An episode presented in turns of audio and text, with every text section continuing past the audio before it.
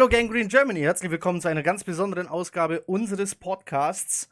Wer in diesem Podcast News oder Neues oder ähm, Allgemeines über die New York Jets erwartet, dem muss ich leider sagen, diesmal nicht. Ähm, dieser Podcast ist eher eine Projektsache. Wir, wir geben jemandem eine Bühne, was wir sehr gerne getan haben. Ähm, die Anfrage hat Knut erreicht, er hat sie weitergegeben. Und deswegen sitzen wir jetzt hier mit drei Gästen ähm, die man eben hier noch nicht kennt. Ich möchte eigentlich, dass sie sich selber vorstellen, damit meine ich nicht Knut, den kennt man, ähm, sondern die drei Herren hier im Bild rechts von ihm. Äh, Jungs, Hamburger United, seh, Hamburg United sehe ich auf den T-Shirts stehen. Was ist das? Wer seid ihr? Was macht ihr? Und über was werden wir uns hier jetzt unterhalten? Ja, ich kann auch gerne anfangen. Moin erstmal, ich bin äh, Dennis von Hamburg United, wie schon gehört. Ähm, ich bin Coach seit mindestens 13 Jahren und äh, Hamburg United gibt es noch nicht so lange. Äh, uns gibt es seit knapp mehr als einem Jahr und wir konzentrieren uns auf Football primär und versuchen die Spieler auszubilden, um ihnen einen einfachen Einstieg ins Herren Football, in die Herren-Football-Branche zu ermöglichen. Quasi. Ich glaube, so habe ich es am, am kürzesten zusammengefasst. Ähm, genau, ich, ich äh, bin Coach und im Vorstand und wir haben das zusammen aufgebaut und haben jetzt eine eigene Plattform äh, gegründet und versuchen als neutraler Verein unabhängig äh, mit anderen Vereinen Hamburgs zusammenzuarbeiten, eher mehr ins Scouting zu gehen, ähm, Coaches auszubilden, wie gesagt, Spieler auszubilden. Ähm, aber dazu kann vielleicht Kent gleich noch ein bisschen was sagen, wie unser Team ausschaut, also von, auf welches Alter wir uns zum Beispiel konzentrieren. ähm, vielleicht auch, warum wir äh, darauf gekommen sind. Da mhm. muss ich nicht alles erzählen. Ja, absolut nicht. Ja, also ich bin uh, Kenneth Flanders. Um, ich bin auch Coach. Ich coache schon fünf, sechs Jahre. Um, vorher habe ich selber gespielt. Um, ich spiele Football seit, ich habe Football seit uh, äh, 95 gespielt. Letztes Jahr war mein letztes Jahr uh, Spielen. ich habe in den USA gespielt, ich habe College gespielt, uh, ja, Highschool natürlich. Und dann ich kam nach Deutschland als Importspieler und ähm, habe aktiv Tackle bis 2015 gespielt und äh, dann, danach habe ich zwei Jahre Flag Football gespielt. Zwischendurch habe ich auch gecoacht und äh, ich bin auch Mitgründer äh, dieses, ähm, so, ja, Mit, Mitgründer dieses Vereins, so Hamburg United. Und ähm, genau, so die Altersgruppe ähm, für das Hauptteam ist so 19, okay, 18 bis 24 so 19 bis 24. Ähm, und wie, wir wollen dieses, ähm, wir wollen diese Zielgruppe erreichen, weil ähm, in, diesem, in diesem Alter ist es, ist, so dieses, dieses Alter ist eine sehr wichtige Zeit für, für Jugendliche, weil so zwischen so 18 und 25 ist ähm, das wollte ich damit sagen. So, ja, dass, ja. Also, dass man so, wie man sich, die Entwicklung ist sehr wichtig, dass man erstmal so ähm, ähm, groß wird, groß wird, ja. so aus, aussieht und dann muss man so sich selber als Person etablieren, äh, was für ein Mensch er oder sie äh, werden möchte. Und so, wir wollen auf, äh, wir wollen ins, ähm, wir wollen diese, diese Gruppe ähm, bestimmt diese Gruppe erreichen.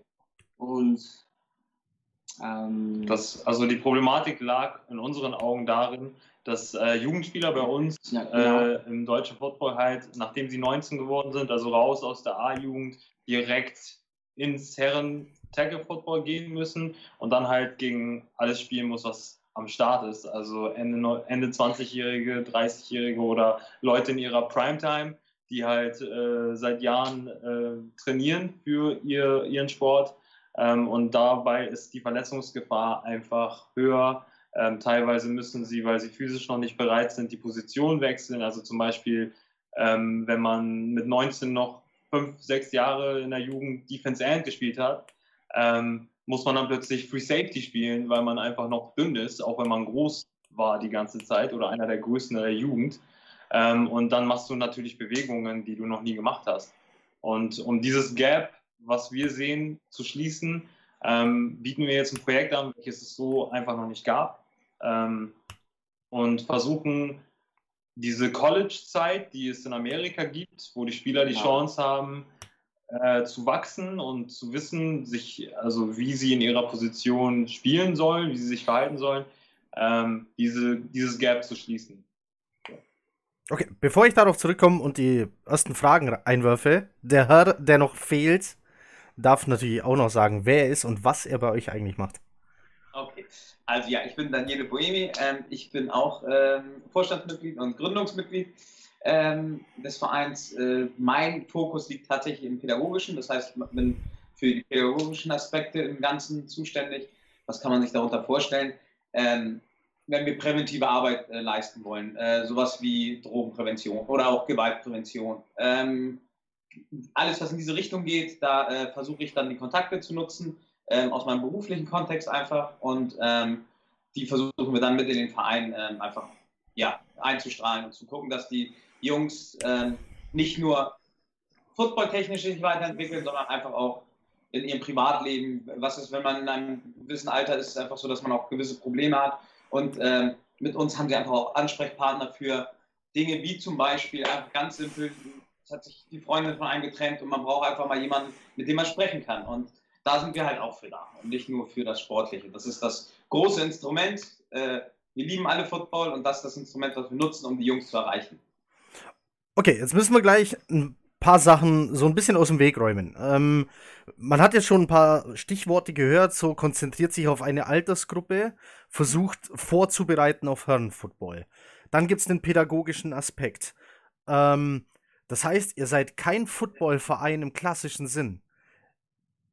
Ich kann euch nicht vergleichen mit einem GFL-Team, wie in meinem Fall sind es äh, die Allgäu Comets oder die Munich Cowboys oder so, sondern ihr seid ein, seid ihr ein Projekt oder seid ihr ein, ein spielberechtigtes Team in einer Liga oder seid ihr beides? Dennis.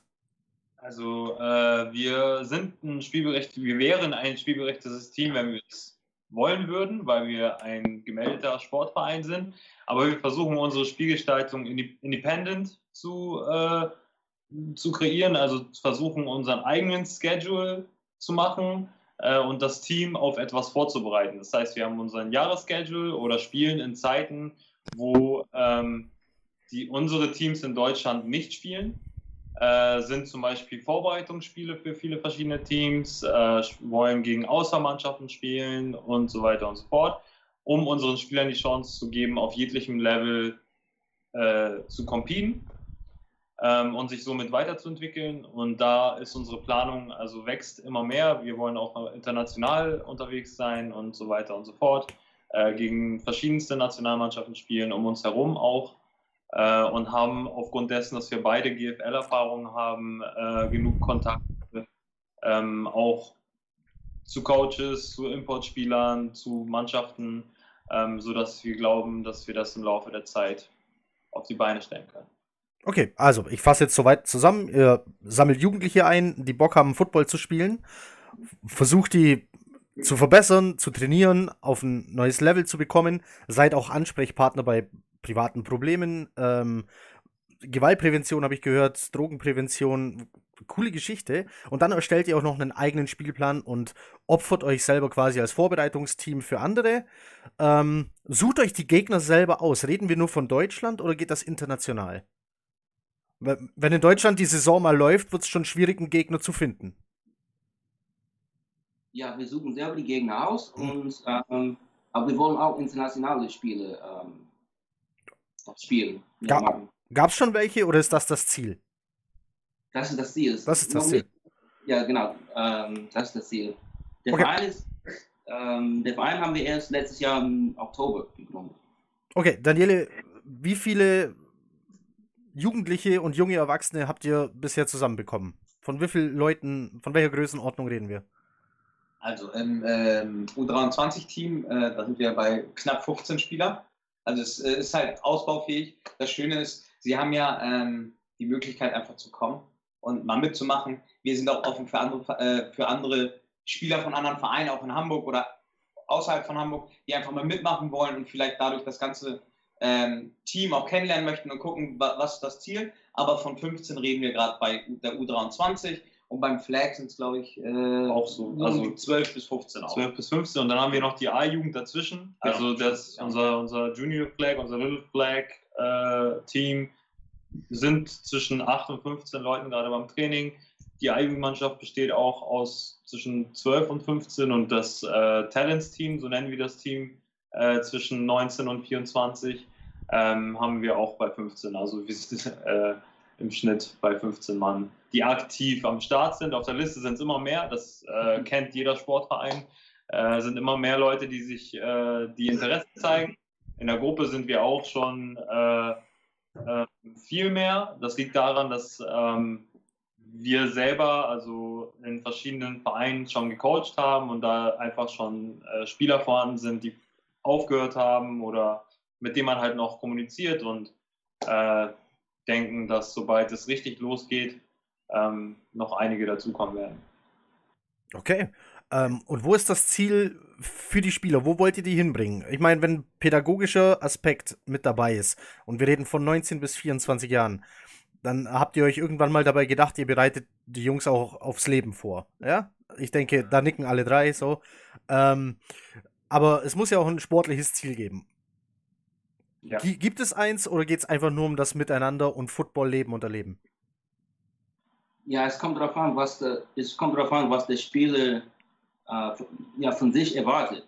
Aber wir wollen versuchen, äh, die Spieler äh, zu helfen, deren eigenen Ziele zu erreichen. Vielleicht will er ein Aus Austauschjahr in den USA Highschool spielen oder College spielen, dann werden wir, werden wir versuchen, äh, den Spieler auf, ja, auf seine Ziele ähm, zu, vorzubereiten. Vielleicht will er in der, in der deutschen Nationalmannschaft spielen. Dann werden, wir ihn äh, darauf vorbereiten. Oder ja, auch immer.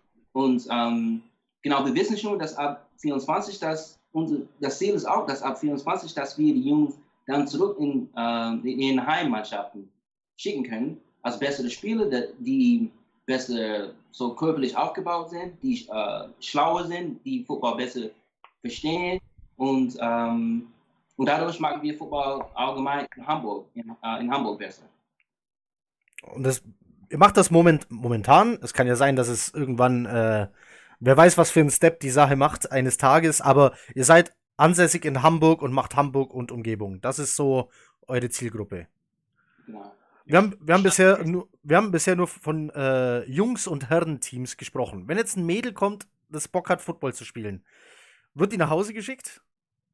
Nein, äh, das ist genau tatsächlich, das ist so mein, der Punkt, wo ich irgendwann gesagt habe, das war immer mein Wunsch. Ich hatte das Gefühl, in Hamburg äh, gab es leider noch nie so richtig, also das ist mein Empfinden, ein Team, wo man sagt, hey, die halten mal alle zusammen. Es war zu viel, äh, zu viele Reibungspunkte zwischen den Frauenvereinen hier in Hamburg und das ist tatsächlich eins meiner großen Ziele, zu sagen irgendwann, hey, lass uns ein schönes, großes Frauenteam hier in Hamburg gründen und ähm, das ist tatsächlich so ein, ein Ziel, was ich einfach habe. Das ist eine Herzensangelegenheit tatsächlich. Okay. Dazu haben wir auch schon einige, dazu haben wir auch schon einige Anfragen, äh, die direkt, als sie gehört haben, Hamburg United äh, ist da und besteht, gefragt haben, ob es auch ein Frauenteam gibt und so weiter. Also äh, wir planen jetzt in die Richtung. Ihr könnt eigentlich davon ausgehen, Entschuldigung, dass ich das nochmal sagen muss, dass wir keinen Menschen wegschicken. Also es ist tatsächlich so, dass wir offen sind für alle. Wir freuen uns über jeden Menschen, der sich uns anschließt, zu uns kommt. Ähm, Lust darauf hat, mit uns den Weg zu gehen und einfach den gemeinsamen Weg irgendwie zu machen. Genau. Und, und bis wir eine Frauen-Tackle-Mannschaft haben, dürfen die Frauen auch Flag spielen. Es ist immer schön, auf eine Frage, die man stellt, genau die Antwort zu bekommen, die man hören will. Das ist immer gut. ähm, ihr habt gesagt, wenn jemand international spielen will, der kommt jetzt zu euch mit dem Ziel und sagt, okay, ich habe Bock, ich will äh, College Football spielen und sei es nur für ein Jahr als Austauschschüler. Ähm, ihr könnt ihn trainieren, den Eindruck macht ihr, aber habt ihr, äh, habt ihr Connections zu diesen internationalen Programmen oder nutzt ihr Kenneth äh, Connections als ehemaliger College-Spieler zu den Colleges direkt? Sowohl als auch. Also ja. ähm, abgesehen von direkten College-Kontakten gibt es halt europäisch auch die Möglichkeit, erstmal Plattformen zu nutzen, um sie dann zu zeigen, die Spieler. Wenn sie jetzt zum Beispiel in der Jugend krass talentiert sind mit 16, 17, dann äh, wird er in seinem 18. oder 19. Lebensjahr, also dann Jugend-Senior-Jahr, vielleicht in der Junior GFL dann spielen, nachdem wir ihn zwei, drei Mal, ähm, äh, zwei, drei Jahre lang gecoacht haben, um ihm einfach die Chance zu geben, zu scheinen. Ne? Also zu zeigen, was er kann, in der höchsten Liga Deutschlands erstmal. Ähm, und dann unsere Kontakte spielen zu lassen, äh, Coaches anzuschreiben, Highlight-Tapes äh, zu machen. Ähm, wir haben schon Erfahrungen im Videoschnitt und so weiter und so fort und äh, das ist dann gar kein Problem, unsere Spieler mit zu vermarkten, vor allem in der Anfangszeit, wo wir ähm, so wenige sind. Also später müssen wir dann schauen, wenn wir 60, 70 Mann im Kader haben, wird es vielleicht dann eine extra Rubrik dafür geben, äh, die sich um das Scouting kümmert, die sich um die Videos, Highlights und Kamera und so weiter kümmert. Jetzt können wir das alles noch selbst machen und gestalten. Ihr, ihr drei, wo habt ihr euch getroffen und dann gesagt, lass uns sowas machen? Oder wer war da noch mit dabei? Äh, ihr, ihr wart ja nicht alle zusammen zufällig in einer Kneipe, sondern es muss ja irgendwo Berührungspunkte gegeben haben von mehreren Leuten, wenn ich es richtig verstanden habe, aus verschiedenen Vereinen Hamburgs, die dann gesagt haben, das wollen wir machen. Ähm, ich war, so einen Tag war ich auf der Arbeit und habe ich mit so einem Arbeitskollegen Kollegen, äh, gesprochen und wir haben über ähm, ähm, Football, natürlich über Football gesprochen, über die ähm, Jugendspiele. Und ich habe ihn gefragt, ja, wieso, wie, äh, warum ist das so, dass die meisten Jungs äh, von deinem Team nicht, nicht äh, ins Herrenteam gehen? Und er meinte, ja, weiß ich nicht, weil so Dennis und ich, wir coachen ähm, die Hamburger Jugendauswahlmannschaft, so wir kennen die Spieler. Und ich, ich kannte ein paar Spieler, die in diesem bestimmten äh, Verein gespielt haben, die äh, in der Auswahlmannschaft gespielt haben, aber irgendwie spielen sie nicht mehr im Ham in Hamburg. Sie spielen irgendwo so im Norden, so in, in Kiel oder in Elmshorn, in Lübeck, aber nicht in Hamburg. Obwohl sie hier, ähm, obwohl sie in Hamburg ihre, ihre Jugendzeit, ihre Jugendzeit äh, verbracht haben. Und ähm, dann, dann hatte ich diese Idee, dann vielleicht sollte, sollte man so ein U22 oder U23 Team gründen. Und dann, ähm, wie gesagt, ich habe ich hab, äh, Dennis so 2015 kennengelernt bei der jungen Auswahlmannschaft und ich wusste schon, dass er schon Erfahrung hatte, äh, mit einem Verein, Verein zu gründen. Und ähm, dann bin ich zu Dennis gegangen und habe ich, hab ich ihm von, diesen, äh, von dieser Idee erzählt. Und ja, ab dann ging alles los. Okay, ähm, die Tatsache, dass ihr das. Ich habe Daniele mit ins Boot gebracht, weil wir haben äh, 2012 zusammengespielt und auch und dann 2006 und 2007 haben wir zusammen gecoacht und ich weiß, was für eine Einstellung er hat und ich wusste schon auch, was für eine Einstellung Dennis hat, wenn es um äh, die, die Jungs geht. Nicht nur, so wir coachen nicht, um uns groß zu machen. Es, für uns alle, es geht um die Jungs, dass wir die Jungs weiterbringen. Wir wollen für uns keinen Fame, das, das bringt uns nicht. Wir wollen die Jungs weiterbringen dass die Jungs, so die Jugendlichen, nicht nur die Jungs, aber dass die Jugendlichen so ihre Ziele erreichen können, so sport, sportliche Ziele und äh, ja, erstmal mit Fußball, aber nicht nur Fußball. Die Verbindung zu mir und Daniele ist noch, dass wir zusammen seit 2005, äh, in 2005 zusammen angefangen haben in der Jugend Football zu spielen bei den Young Huskies, damals direkt Perfect Season und Aufstieg in die GFL Juniors und Junge so weiter. athletisch noch damals. äh, das war eine Zeit und äh, wer, also wenn man in der Jugend zusammen spielt und erfolgreich war, dann verbindet einen sowieso, glaube ich, äh, sein ganzes Leben lang sehr viel. Also da sind Erinnerungen dabei mit Spielern und den ganzen Leuten, äh, die, wird, die wird man einfach nie vergessen. Äh, dementsprechend freue ich mich, dass wir da immer noch äh, zusammen am Werke sind. Quasi jetzt kommen ja Leute zu euch aus verschiedenen Teams und ähm, vielleicht in verschiedenen äh, Stufen ihrer Entwicklung. Ja? Der eine ist, äh, wäre fähig, auf jeden Fall GFL zu spielen. Bei dem anderen könnte man sagen, hey, der hätte das Zeug fürs College. Und dann kommt einer aus der ja, Kreisliga und sagt, hey, ich hab Bock mal mitzuspielen. Wie ist das als Coach? Ist, macht es die Sache leichter, wenn man diese verschiedenen Level trainiert, weil die besseren, die schlechteren vielleicht mitziehen? Oder macht's, macht das, ist das eine besondere Herausforderung beim Coachen? Ja, also, ich finde es tatsächlich immer interessant. Ich persönlich mag es total gerne, mit, mit Anfängern zu arbeiten. Das finde ich, ich finde es, also was Anfängern im Prinzip, weil die einfach noch nicht, ähm, ja, die, diese haben noch nicht die, diese Bewegung im Automatismus. Es macht total viel Spaß, gerade die Anfänge ähm, mit denen zu begleiten und zu gucken, dass man die ersten Schritte macht und sagt, hier, das macht Spaß. Andererseits ist es natürlich auch cool, wenn man jemanden hat, der viel Erfahrung hat, der athletisch genug ist, der das alles schon kennt, die Bewegungsabläufe schon in sich hat, mit dem den nächsten Schritt zu machen. Also das ist tatsächlich, alles hat seine Vorteile. Und ähm, da wir Optimisten sind, achten wir eigentlich immer nur auf den Weg zu sagen, hey, lass uns einen Schritt vorgehen. Und wenn du fünf Meter, gefühlt fünf Meter weiter hinten bist, dann gehen wir den Weg zusammen. Und dementsprechend äh, kann ich mich gar nicht festlegen, was mein Wunsch ist, jemanden zu haben. Ich möchte, wie anfangs gesagt, ähm, Leute haben, die sich anschließen wollen und die das ähm, als richtig sehen, ne, diesen Weg. Dazu ergänzen kann man einfach, dass äh, man ist nur so stark wie sein schwächstes Glied, das ist klar. Wenn wir versuchen, ein Team zu sein, welches gegen andere Leute spielt, äh, ist natürlich, es ist normal, auch in GFL-Teams, GFL-2-Teams, ich weiß es und wir wissen es, weil wir alle schon in solchen Teams gespielt haben. Das Level ist auch dort zwischen den Spielern sehr unterschiedlich, weil es immer Leute gibt, die im Winter dazukommen, die vorher in der fünften Liga gespielt haben oder aus der Jugend hochkommen und so weiter und so fort. Als ein Coach versuchst du immer, also als Coaching-Staff, gut zu kommunizieren, ähm, einen Trainingsplan zu schreiben, wo äh, alle eine neue Herausforderung haben und weiterkommen nach dem Training und natürlich Trainingssequenzen zu integrieren, äh, die passen. Ne? Also äh, da versuchen wir nicht stur dann irgendwie mit dem Kopf durch die Wand, sondern äh, da haben wir beide oder wir drei äh, gute Coaches gehabt äh, in der Vergangenheit, gute, gute Erfahrungen gesammelt und genug Input, welches wir teilen können. Daniele, wollt ihr, wollt ihr auch eine Anlaufstation speziell für, für Kids sein, die Probleme im Leben haben, weil du eben gesagt hast, äh, Drogenprävention sei ein Beispiel, äh, auf das abgezielt wird? Ja, ja tatsächlich. Ähm, also wir, wir sind keine Problemanlaufstelle, das will ich so nicht sagen. Aber gerade ähm, wenn, man, wenn man das kennt, mit Menschen zu tun hatte, die vielleicht mal ein Problem hatten und ähm, man denen hilft, aus, dem, aus dieser Situation rauszukommen, sie unterstützt und wenn es nur das offene Ohr ist oder irgendwas in der Richtung, ähm, da ist es ganz oft so, dass eine ganz enorme Bindung zwischen den Menschen entsteht. Also eine gewisse, ähm, wie soll man sagen, ein, ein gewisses Vertrauen. Äh, Vertrauen. genau, womit man gut arbeiten kann.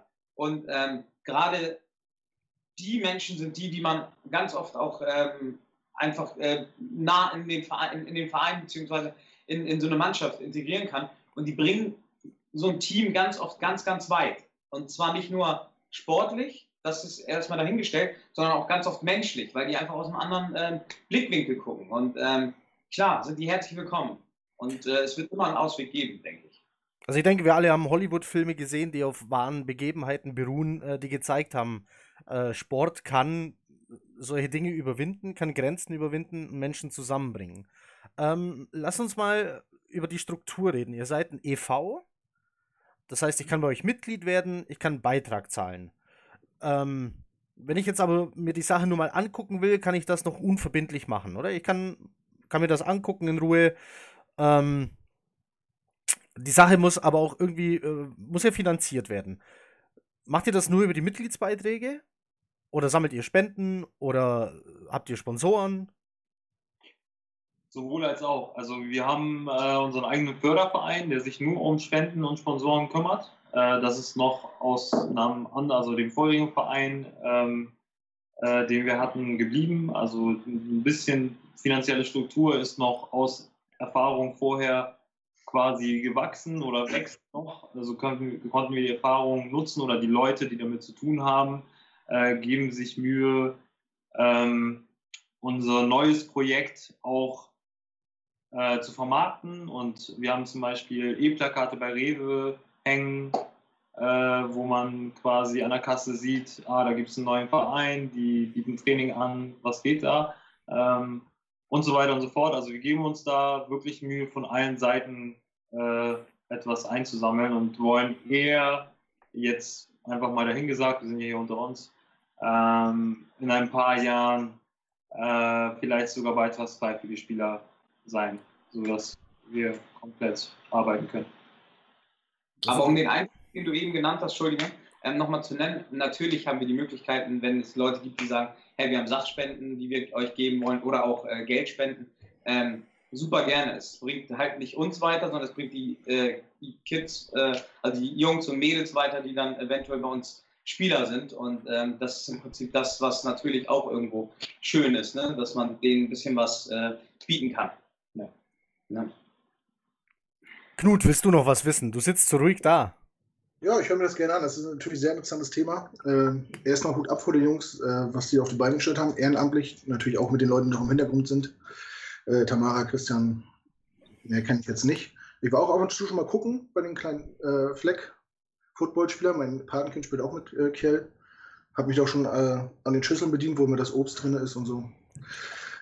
Und ich finde es einfach ein Hammerprojekt. Ne? Ähm, ich habe mir natürlich äh, Gedanken gemacht die Tage vor dem Podcast. Ähm, jeder, der mal aktiv Fuß, äh, Sport gemacht hat im Nachwuchsbereich, im Mannschaftssport, kennt das, glaube ich, wenn man 18, 19 wird und dann auf einmal vom Geburtsdatum her erwachsen ist Ja. und hat vorher mit Jugendlichen gespielt und auf einmal steht ein im Gegenspieler gegenüber, der ist 35 und hat einen Vollbart. Das ist was anderes, ne? Äh, Der hat vielleicht denselben Körper, aber der weiß alles einzusetzen. Das wird im Football genauso sein. Ähm, der Umgangston in der Kabine ist ein anderer, der Umgangston am Spielfeldrand ist ein anderer. Die, die Fans sind nicht mehr die Eltern, die in die Hände klatschen und alles gut finden, sondern äh, auch mal der Pöbel, der mit vier Bier im Kopf alles scheiße findet und einen da vollmault. Ich glaube, das sind Sachen, äh, die, da muss man in dem Alter erstmal mit klarkommen. Und ich glaube, das ist ein Projekt, das sich eigentlich auf viele Sportarten äh, reflektieren lassen würde. Ich habe zum Beispiel auch eine Zeit lang aktiv geboxt, zwar nicht im Wettkampf, aber halt aktiv. Ich kenne auch viele junge Boxer, die waren Landesmeister, norddeutscher Meister, deutscher Meister teilweise. Die haben den Übergang vom Jugendbereich in den Herrenbereich nie geschafft. Die waren so talentiert und hatten aber diesen, in der Übergangszeit so, so eine Angst, gerade wenn man beim Boxen zum Beispiel in der hohen Gewichtsklasse boxt, da steht einfach auf einmal ein Mann vor dir. Ein richtiger Kerl so. Ja. Und das wird im Football genauso sein. Deswegen finde ich das Projekt ja eigentlich lobenswert. Und äh, wie gesagt, für viele äh, Sportarten äh, wäre es sinnvoll, sowas vielleicht äh, nachzumachen und aufzugreifen. Ähm, was mich jetzt mal interessieren würde, wie, die Resonanz so ist beim Recruiting, wenn ihr so an, an Teams antretet, ich nenne jetzt mal hier die, weil ich aus der Ecke komme, die Swans, wenn ihr jetzt also zu dem Headcoach geht von der A-Jugend oder von, vom, vom Männerteam und sagt, passt mal auf, wir haben uns hier drei, vier Leute bei euch ausgesucht, mit denen haben wir das und das vor. Die würden wir dann weiterbilden, bisschen formen und so ein bisschen heranführen. Äh, wie ist da die Resonanz? Sagen die Coaches, nee, nee, lass mal, wir sind froh über jeden, der bei uns spielt. Mir egal, ob er vielleicht schon soweit ist oder nicht. Oder äh, wird das positiv aufgenommen? Ich kann mir gut vorstellen, weil gerade im deutschen äh, Amateurfootball ist das ja nicht so einfach mit Spielern, ne? Da gibt, gibt ja. Ja. keiner freiwillig seine Spieler her, oder? Richtig gute Frage erstmal.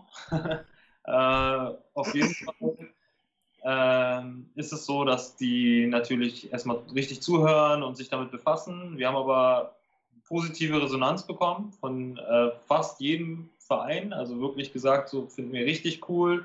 Ähm, wollen wir auch äh, sehen und schauen, was dabei rauskommt und werden auch äh, versuchen, da weitestgehend zusammenzuarbeiten.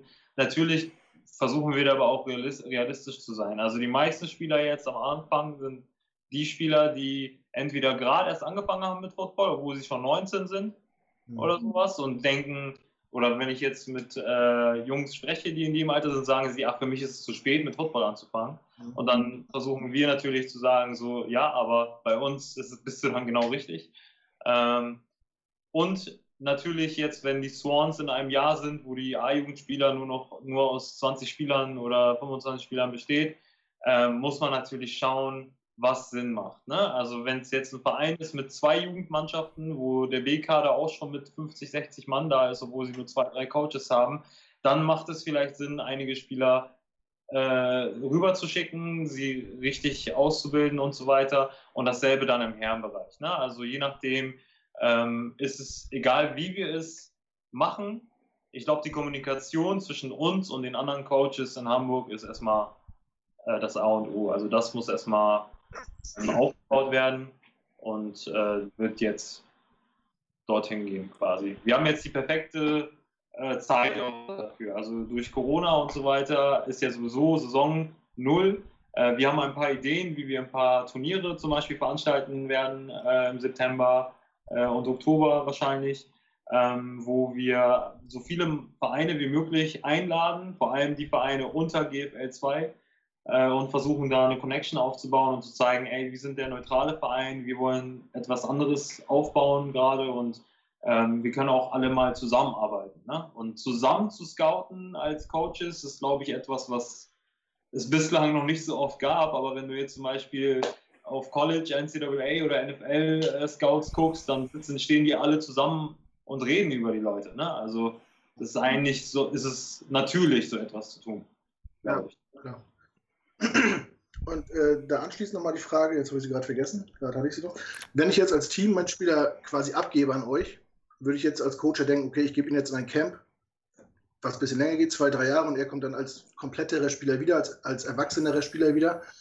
Ist das gewährleistet, dass der dann wirklich zurückgeht oder kommen dann andere Teams, gucken sich eu, eu, euer Team an und, und scouten dann bei euch auch Leute weg, die vielleicht vorher woanders gespielt haben und dann am Ende sitzt ein Coach traurig da und sagt, boah, so habe ich mir das aber nicht vorgestellt. Ihr wisst, worauf ich, also ihr wisst, was ich meine? Ähm, also, es ist tatsächlich so, wir können natürlich keinen Menschen zwingen, irgendwo wieder zurückzugehen. Das muss man ganz klar sagen. Es wäre gelogen, wenn wir sagen, wir holen einen Spieler her und machen einen Vertrag und sagen, du musst da wieder hin. Aber. Ähm, das ist keine Ausleihe in dem Sinne quasi. Nee, genau, das ist keine Ausleihe, sondern es ist so, dass die Spieler erstmal zu uns kommen. Sie sind bei uns als Spieler, ähm, sind Mitglied unseres Vereins, ähm, gehören zu unserem Verein ganz als, als Spieler. Und ähm, dann ist es tatsächlich auch so, dass, ähm, und da ist es wirklich so rein neutrale ähm, ja, äh, Beratungsgespräche mit den Coaches oder jemanden vom Vorstand mit den Spielern. Und dann heißt es halt tatsächlich wirklich, ähm, will ich GFL spielen, dann sind das die Teams, die für dich interessant sind. Will ich Regionalliga spielen, sind das die Teams für. Oder möchte ich doch mit meinen Jungs, äh, mit denen ich ganz, ganz früher mal angefangen habe, wieder zusammen spielen, dann gehe ich vielleicht zu meinem Stammverein zurück.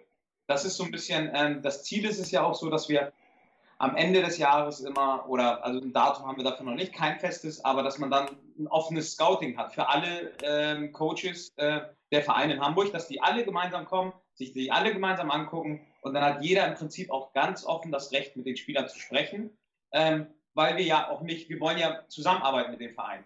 Wir wollen uns nicht komplett separieren, sondern wir wollen dafür sorgen, dass wir unseren, äh, dass, dass wir die Spieler weiterentwickeln und dann als kompletteren Spieler abgeben an die Vereine wieder. Und zwar so, wie die Jungs sich das wünschen. Und ähm, da gibt es auch keine, also ist es mir egal, ob ich einen Coach mag oder nicht. Wenn der Spieler dahin möchte, dann werde ich ihn da zu 100% unterstützen, dass der äh, zu dem Verein geht. Und genauso wie anderen Coaches. Ähm, jetzt ist mir gerade eine Frage eingefallen, weil Knut von Camps geredet hat. Wie organisiert ihr euer Training? Ist das einmal die Woche, zweimal die Woche oder macht ihr tatsächlich Camps von einer Woche, zwei Wochen am Stück?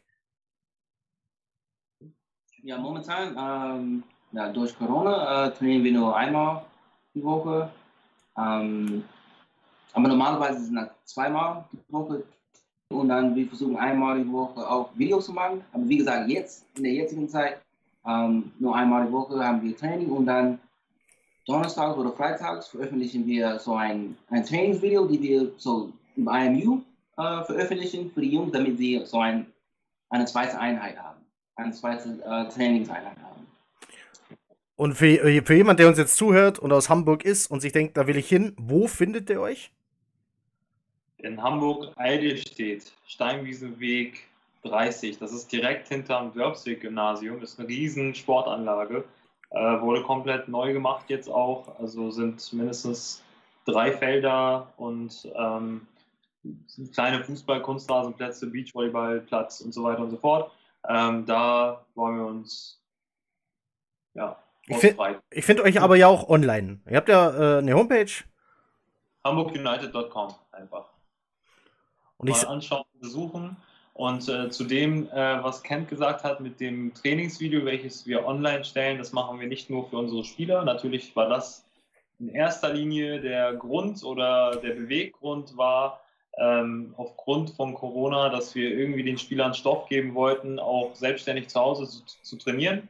Also haben wir uns getroffen, äh, Equipment eingekauft, Kameras, äh, alles Mögliche und haben dann angefangen, äh, kurze Fitnessvideos zu drehen und diese auf, ein, äh, auf eine Plattform äh, zu stellen. Diese nennt sich IMU, also äh, Ida, Anton, Martha, U. So I'm I'm sports. Alm, äh, äh, Alm U Sports und genau, also wir haben immer mehr Spaß daran, würde ich sagen. Immer noch, oder? Und ähm, haben jetzt ein paar andere Ideen noch dazu. Also es werden nicht nur Trainingsvideos sein, sondern äh, jetzt auch ein bisschen Theorie und äh, Analyse von Spielzügen und äh, Spielarten, Mannschaften. Äh, jetzt im Moment sind wir bei Positions, also ganz am Anfang, welche Offense Positions, welche Defense Positions gibt es. Morgen kommt das äh, Defense Positions Video raus. Äh, und als, dritte, als dritten Content werden wir noch Interviews führen mit ehemaligen Importspielern, Coaches und aktuellen Spielern äh, im deutschen Footballbereich. Und das, also das ladet ihr bei YouTube hoch. Ja. Ja. Also das Genau. Wollen wir auch so Challenges, Challenges mit den Spielern oder unter uns oder unter äh, äh, Ex-Coaches oder Ex-Spieler machen. So etwas Lustiges. Mhm. okay, also ein YouTube-Kanal, IMU mit allen möglichen Fitnessvideos, Challenges, was man so zum Trainieren braucht. Ja, So, I- so IMU Sports. IMU Sports. IMU Sports. Ähm, also ich kenne die Videos tatsächlich. Ich gucke mir die schon an, seit es den Kanal gibt. Und ihr habt es vorhin schon mal angerissen wegen den Highlight-Tipps. Äh, was ich dazu mal sagen muss, die sind für, in meinem Geschmack äh, sehr, sehr, sehr gut produziert. Das ist wirklich äh, High-Quality-Content. Hut ab dafür. Vielen Dank. Dankeschön. Dafür, dafür, dass ihr das äh, gerade erst angefangen habt, das sieht wirklich sehr, sehr gut aus. Ihr habt da auch schöne Location ausgesucht. Hafen City, wenn mich das nicht alles täuscht. Ja, das eine Mal, ja. Ja. Die beiden Videos, genau. Ähm, gut, äh, ich bin jetzt nicht der Sportlichste, ich habe da noch nicht mitgemacht und die Übung nachgemacht, aber ähm, so wie es rüberkommt und wie es äh, es, äh, verarbeitet ist, ist das wirklich sehr, sehr gut und ich freue mich auf alles weitere, äh, was ich da zu sehen bekomme. Um dich kurz zu unterbrechen, Knut, es Ja. ist ein Video für jedermann. Es ist Ja, ich weiß. Also, wir haben ja verschiedene Levels und jeder kann, selbst ich mache da manchmal mit und denke mir so, wow, das, das kann ich nicht gedacht. also, einfach probieren, man macht nichts falsch. Ja, ich habe Angst, dass mich einer dabei beobachtet und dann das wird dann. Ja, Ja, es ist dabei auch schon Kalorien verloren. Ähm, Das ist wirklich sehr, sehr gut. Hut ab. Äh, Vielen, Vielen Dank. Dankeschön. Danke. äh, seit, wir, seit wir angefangen haben und Kenneth sich vorgestellt hat, weiß ich, dass äh, jeder, der uns zuhört oder uns zuguckt, zwei Fragen hat. Nummer eins, welches College? Kenneth, in welchem College hast du gespielt? So, ich habe äh, eine, so Holy Cross heißt der College, das ist in, äh, im Norden, im Nordosten, so Massachusetts. Ähm, das ist äh, so Division 1, aber Doppel A. Das, das haben sie schon umbenannt, ich weiß nicht mehr, wie das heißt, aber das ist der, so Doppel um, um, A hat ähm, so Playoffs und auch ein Championship. Ähm, und ich glaube, 1A hat es jetzt auch, hat jetzt auch so Playoffs. Ähm, so in meiner Liga waren Teams wie ähm, Colgate, Fordham, Lafayette, For, Fordham. Fordham. Vorher. University in, in New York Bronx. Genau, Mhm. genau, Fordham. Die Ja, So, Ich war- Georgetown, Georgetown und auch Washington DC. Und ähm, so, wir haben auch gegen äh, Delaware gespielt, Harvard, Yale, Brown, Dartmouth haben wir immer wieder gespielt, äh, San Diego, zum Beispiel UMass. Oh. Ähm, ich glaube, Boston College, aber ich glaube, ich war schon weg, als wir gegen. Boston College gespielt haben. wel, wel, welche Position, Kenneth? Ich habe Strong Safety gespielt. Strong Safety? Ja. Strong Safety. Ich mag Strong Safeties nicht so. ist aber. Kann, kann- ne? kann, kannst, aber, kannst aber du gerade nichts dafür. äh, Kenneth, äh, zweite Frage, die die Leute interessiert, ist, ähm, zumindest redet man oft darüber, trifft aber selten jemanden, der einer ist, um ihn zu fragen. Du bist als Importspieler nach Deutschland gekommen. Ja. Wie war das? Wer hat dich, wer hat dich, äh, wer hat gesagt, komm, geh nach Deutschland, spiel da Football, ähm, da bist du besser als alle anderen? Oder wie, wie lief das ab? Ähm, wie lief das Recruiting? Wie finden deutsche Teams ihre Importspieler? Das ist so.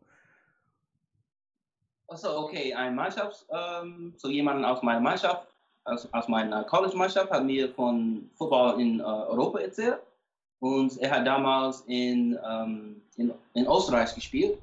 Und ähm, ein Coach, der an, mein Uni, an meiner Uni gecoacht hat, war in Österreich. Und er hat immer so Ex-Holy Cross-Spieler rübergebracht. Und ähm, ich habe meinen so, habe meinen Kollegen äh, gefragt, ähm, wie kommt man da rüber? Dann, dann hat er mir von einer Website so europlayers.com erzählt.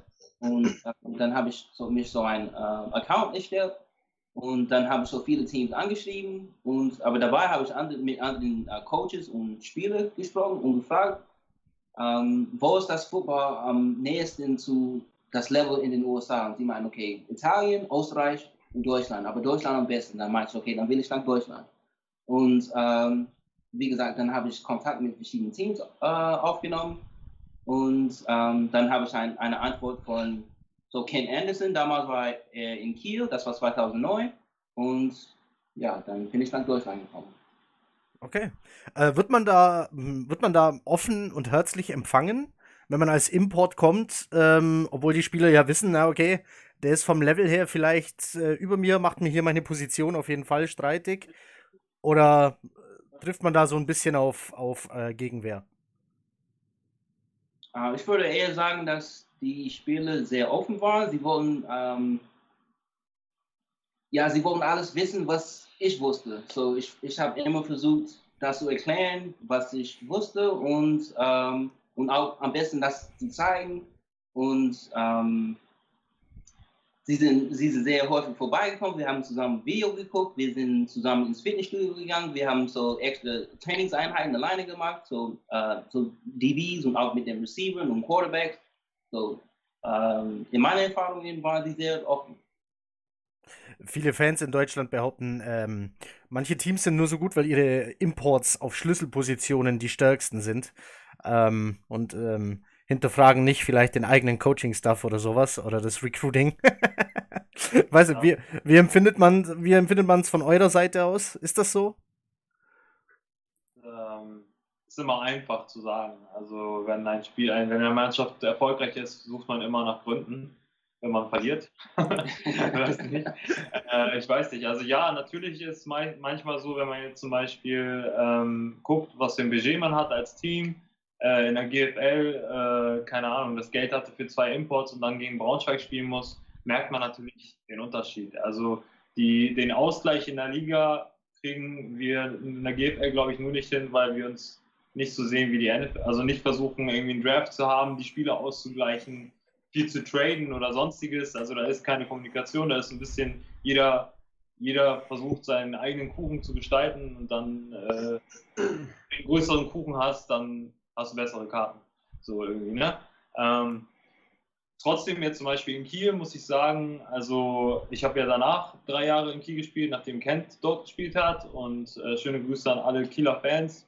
Ähm, die waren schon echt cool. Also die Kieler Fans kümmern sich nicht nur um die Imports, was sie sehr gut tun, also, sondern auch um die Spieler. Also man hat schon das Gefühl, äh, es ist anders. Ne? Also ist schon äh, ein Niveau, welches man sich auch als Spieler wünscht.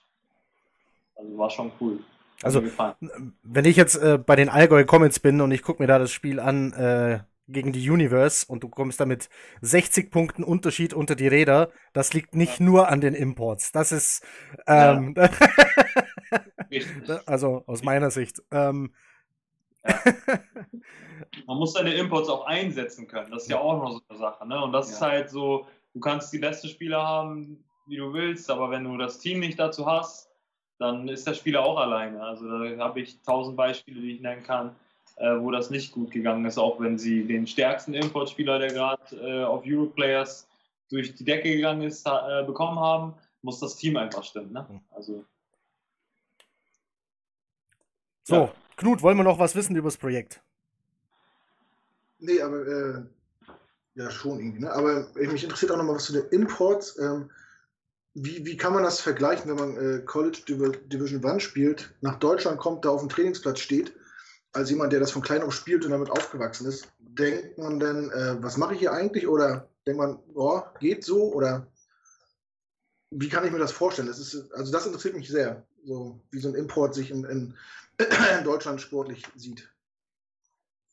Ähm, ich würde sagen, dass so gleich am Anfang, so die ersten ein oder zwei Jahre, wenn die Imports kommen, ähm, dann hat man so eigentlich eine andere äh, Motivation. Ich will erstmal so Video, Film äh, sammeln, damit ich so zurück äh, das Video benutzen kann und vielleicht äh, Profi werden. Und ich würde sagen, so vielleicht nach drei oder vier Jahren, dann ist das mehr okay. Äh, ich mag das Team, ich mag den Leuten. Ähm, ich will einfach hier weiter spielen, ein bisschen Spaß haben. Ähm, aber so zu deiner Frage, ähm, ja, wir haben wenige trainiert, weil das ist üblich, dass man hier so zweimal die Woche trainiert und so im College das fast jeden Tag. So, so an meiner Uni haben wir montags nicht trainiert, aber sonst Montag bis Freitag, Samstag spielen und dann Sonntag wieder ähm, so Practice und ins Fitnessstudio. Mhm. Ähm, aber dann bin ich einfach selber ins Fitnessstudio jeden Tag gegangen, weil ich schon daran gewohnt war. Ich habe das nicht ähm, schlecht gesehen, aber ich, ich habe das einfach, ich habe einfach gesehen, dass das anders war und dann habe ich erst so gemerkt, was ich alles damals gemacht habe an der, äh, ähm, in Highschool und auch an der, Uni, äh, an der Uni, als ich gespielt habe. Dann, erst dann habe ich den Unterschied gemerkt, dass ich, okay, das jetzt trainieren wir nur zweimal die Woche. Ähm, aber das hat trotzdem Spaß gemacht. Wir haben viel, viel gemacht. Wir haben auch immer noch Video geguckt und ähm, da das hier so, da das in Deutschland so ein Amateur oder so hobbymäßig gemacht wird, dann ähm, war das für mich auch klar, dass man so nicht jeden Tag trainiert, weil man muss auch arbeiten. Und so, wenn man studiert, du bist so äh, äh Student und Footballspieler. So, du hast quasi so zwei Jobs. Ähm, ja, du verdienst kein Geld, aber du hast zwei Jobs. Ähm, aber hier hat man so, so, wenn du das als Hobby machst, dann hast du so ein anderes Leben, du hast eine Familie, du hast, ähm, du, äh, du hast mal Urlaub, ähm, du hast andere private Sachen, die du machen musst. So, dann, so habe ich das verstanden, dass das ja. eigentlich so in Ordnung ist, dass das so ist. Und, ähm, aber wie gesagt, ich habe einen Unterschied gemerkt, dass man einfach so weniger trainiert, aber trotzdem ist man motiviert, die Spiele zu gewinnen und ähm, besser zu werden. Und ähm, wie kann man sich das vorstellen? Äh, du bist, bist du quasi der, der, der Profi unter den Amateuren, also kannst du von dem, was du da verdienst, kann man davon leben? Muss man nebenbei was machen? Wie kann man sich das vorstellen? Ähm. Also kriegst du eine Wohnung gestellt oder ein Zimmer oder irgendwie eine Unterkunft? Hast du ein Auto oder nicht? Genau, damals hatte ich so eine, eine Wohnung zusammen mit einem anderen Importspieler und ähm, genau, das Geld können wir davon leben, weil wir keine, äh, wir hatten, weil wir keine äh, Kosten hatten. Mhm. Weil wir mussten keine, wir mussten keine äh, Miete bezahlen. Und so, in, mein, in, mein, in, meinen Augen könnte man davon leben. Aber es kommt, es kommt äh, natürlich da, äh, darauf an, wie viel man verdient. Aber im Allgemeinen kann man davon leben. Also, aber so im, äh, während der Saison, aber nicht permanent. Ja. Während der Saison dann ist, ich glaube, das reicht. Das heißt, du bist dann nach der Saison wieder zurückgegangen oder warst du permanent hier? Uh, in 2009 nach der Saison bin ich zurückgegangen und dann 2010 nach der Saison bin ich in Deutschland geblieben. So 2010 habe ich in Magdeburg gespielt und dann bin ich ein Jahr in Magdeburg geblieben und dann 2011 bin ich nach Hamburg uh, gekommen und seitdem uh, lebe ich in Hamburg. Ah. Aber in, in Hamburg äh, habe ich gespielt und dann nach der Saison habe ich ganz normal Arbeit gefunden und ja, okay. fing an zu arbeiten. Okay. Und dann hat sie so selber eine Wohnung gefunden und, und so weiter.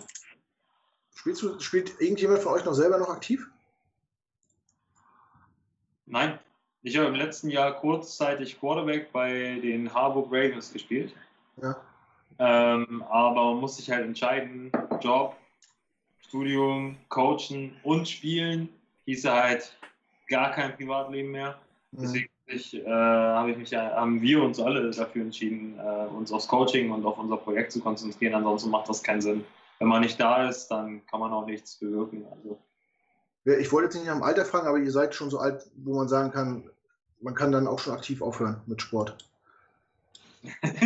Also, es brodelt immer in den Fingern, muss man also sagen. Also bei mir zumindest, kann ich so sagen. Ja. Ich habe äh, 15 Jahre gespielt und bin jetzt 33.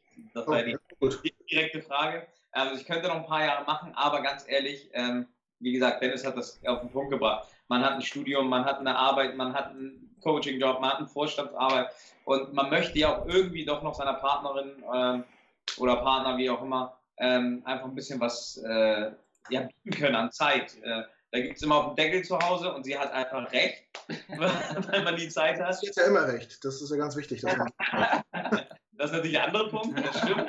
Und, äh, ja, nee, man hat ja auch noch Familie und man hat ja auch Freunde, mit denen man, also ich möchte ähm, Dennis oder Camp nicht immer noch anrufen und sagen, du, wir haben das und das und das zu tun für Hamburg United, sondern wir wollen auch mal über irgendwas anderes reden können. Und das geht halt nicht, wenn du auch noch spielst und äh, dir sonst noch was aufbrumst. Ne? Ja, verständlich. Also, wenn ihr noch mal, wenn ihr noch mal Bock habt und für die vierte Liga reicht's noch, mein äh, Heimatteam, die Neu-Ulm Spartans, suchen immer Bayernliga. Ganz toll. Hier gibt's tolle, hier gibt's tolles Bier, tolles Essen. Geh Ähm, los. Schick mir den Link. Jetzt halt die Flugtickets.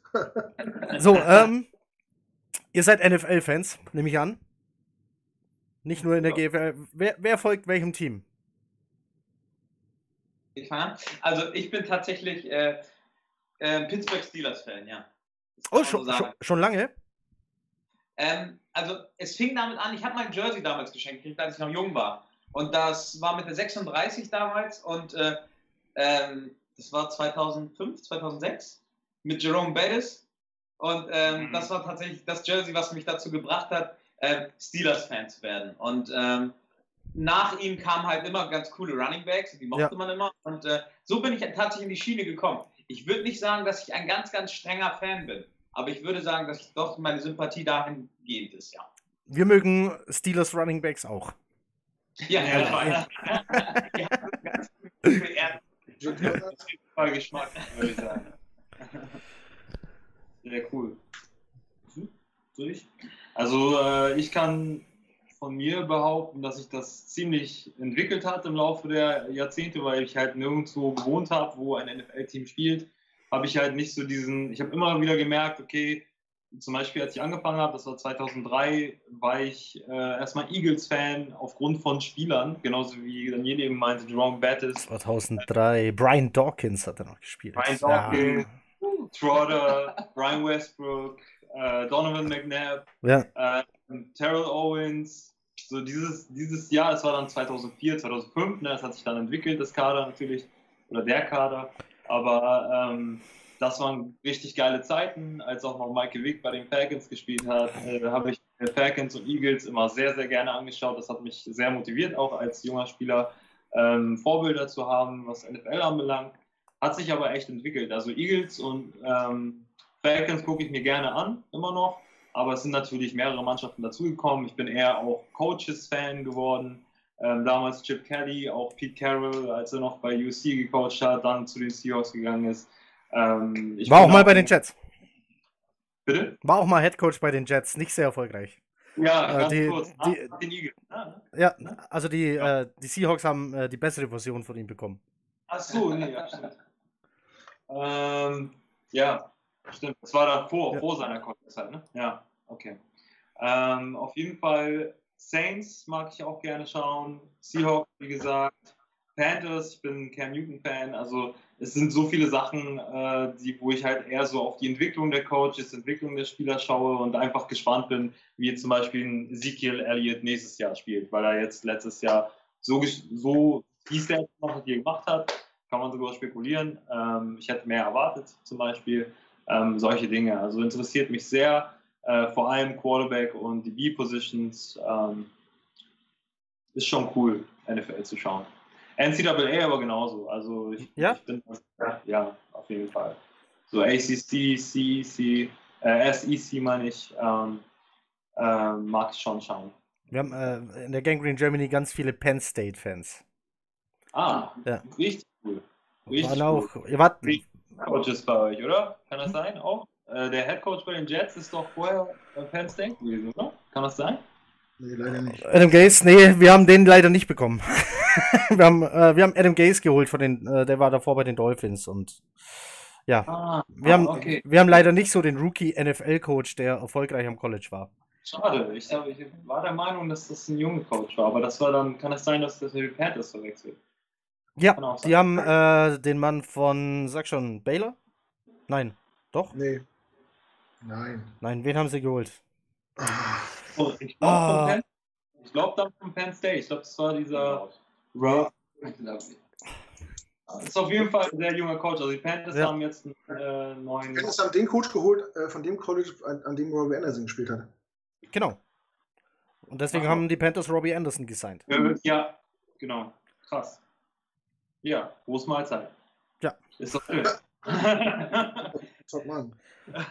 So schließt sie die Reise. Kenneth, NFL. Also, ähm, ja, ich komme aus Atlanta, so ich bin automatisch so Fan von, äh, von den Atlanta Falcons, aber ich mag sie eigentlich nicht, wenn ich ehrlich bin. Äh, aber das ist das Home-Team, dann ja, bin ich Falcons-Fan. Aber eigentlich bin ich ein 49ers-Fan. Ähm, jede Frage, ja, wieso? Wenn nicht auf San Francisco kommt, ja, das ähm, äh, den Super Bowl, so 49ers gegen San Diego, das war so 95, aber Ja. das war der 94 äh, Saison. Das war das erste Footballspiel, das ich gesehen habe. Und äh, ich hatte so eine ähm, kleine Wette mit meinem Vater, so wer gewinnt. Und ich habe äh, die 49ers gewählt, sie haben gewonnen und dann seitdem bin ich Fan, äh, Ja. 49ers Fan. Und äh, ja, nice. Da, da hatte ich so den ersten Kontakt mit American Football. Ähm, und natürlich in Deutschland hörte man Mitte der 90er nur über zwei Teams. Das waren Dallas und San Francisco. Und äh, ich, Mhm. mag, ich mag die Farbe Rot mehr, als ich die Farbe Blau mag. Deshalb äh, waren mir die 49ers immer sympathischer mit äh, Steve Young und Jerry Rice. Das waren natürlich, ähm, fand ich irgendwie cooler als Emmett Smith. Und ja, Mhm. so fing es Ja, so bei mir an. Und äh, wie bist du dann zu den Chats gekommen? Darf ich, darf ich auch mal eine Frage Äh, stellen? natürlich, natürlich, ganz klar. Äh, ganz klar. Ähm, ich habe äh, ich hab mich also für Football ein bisschen interessiert, war ein paar Jahre so ohne Team, habe einfach nur versucht, was in Deutschland ja gar nicht so leicht war, ähm, alle Infos zu bekommen, die man so bekommt.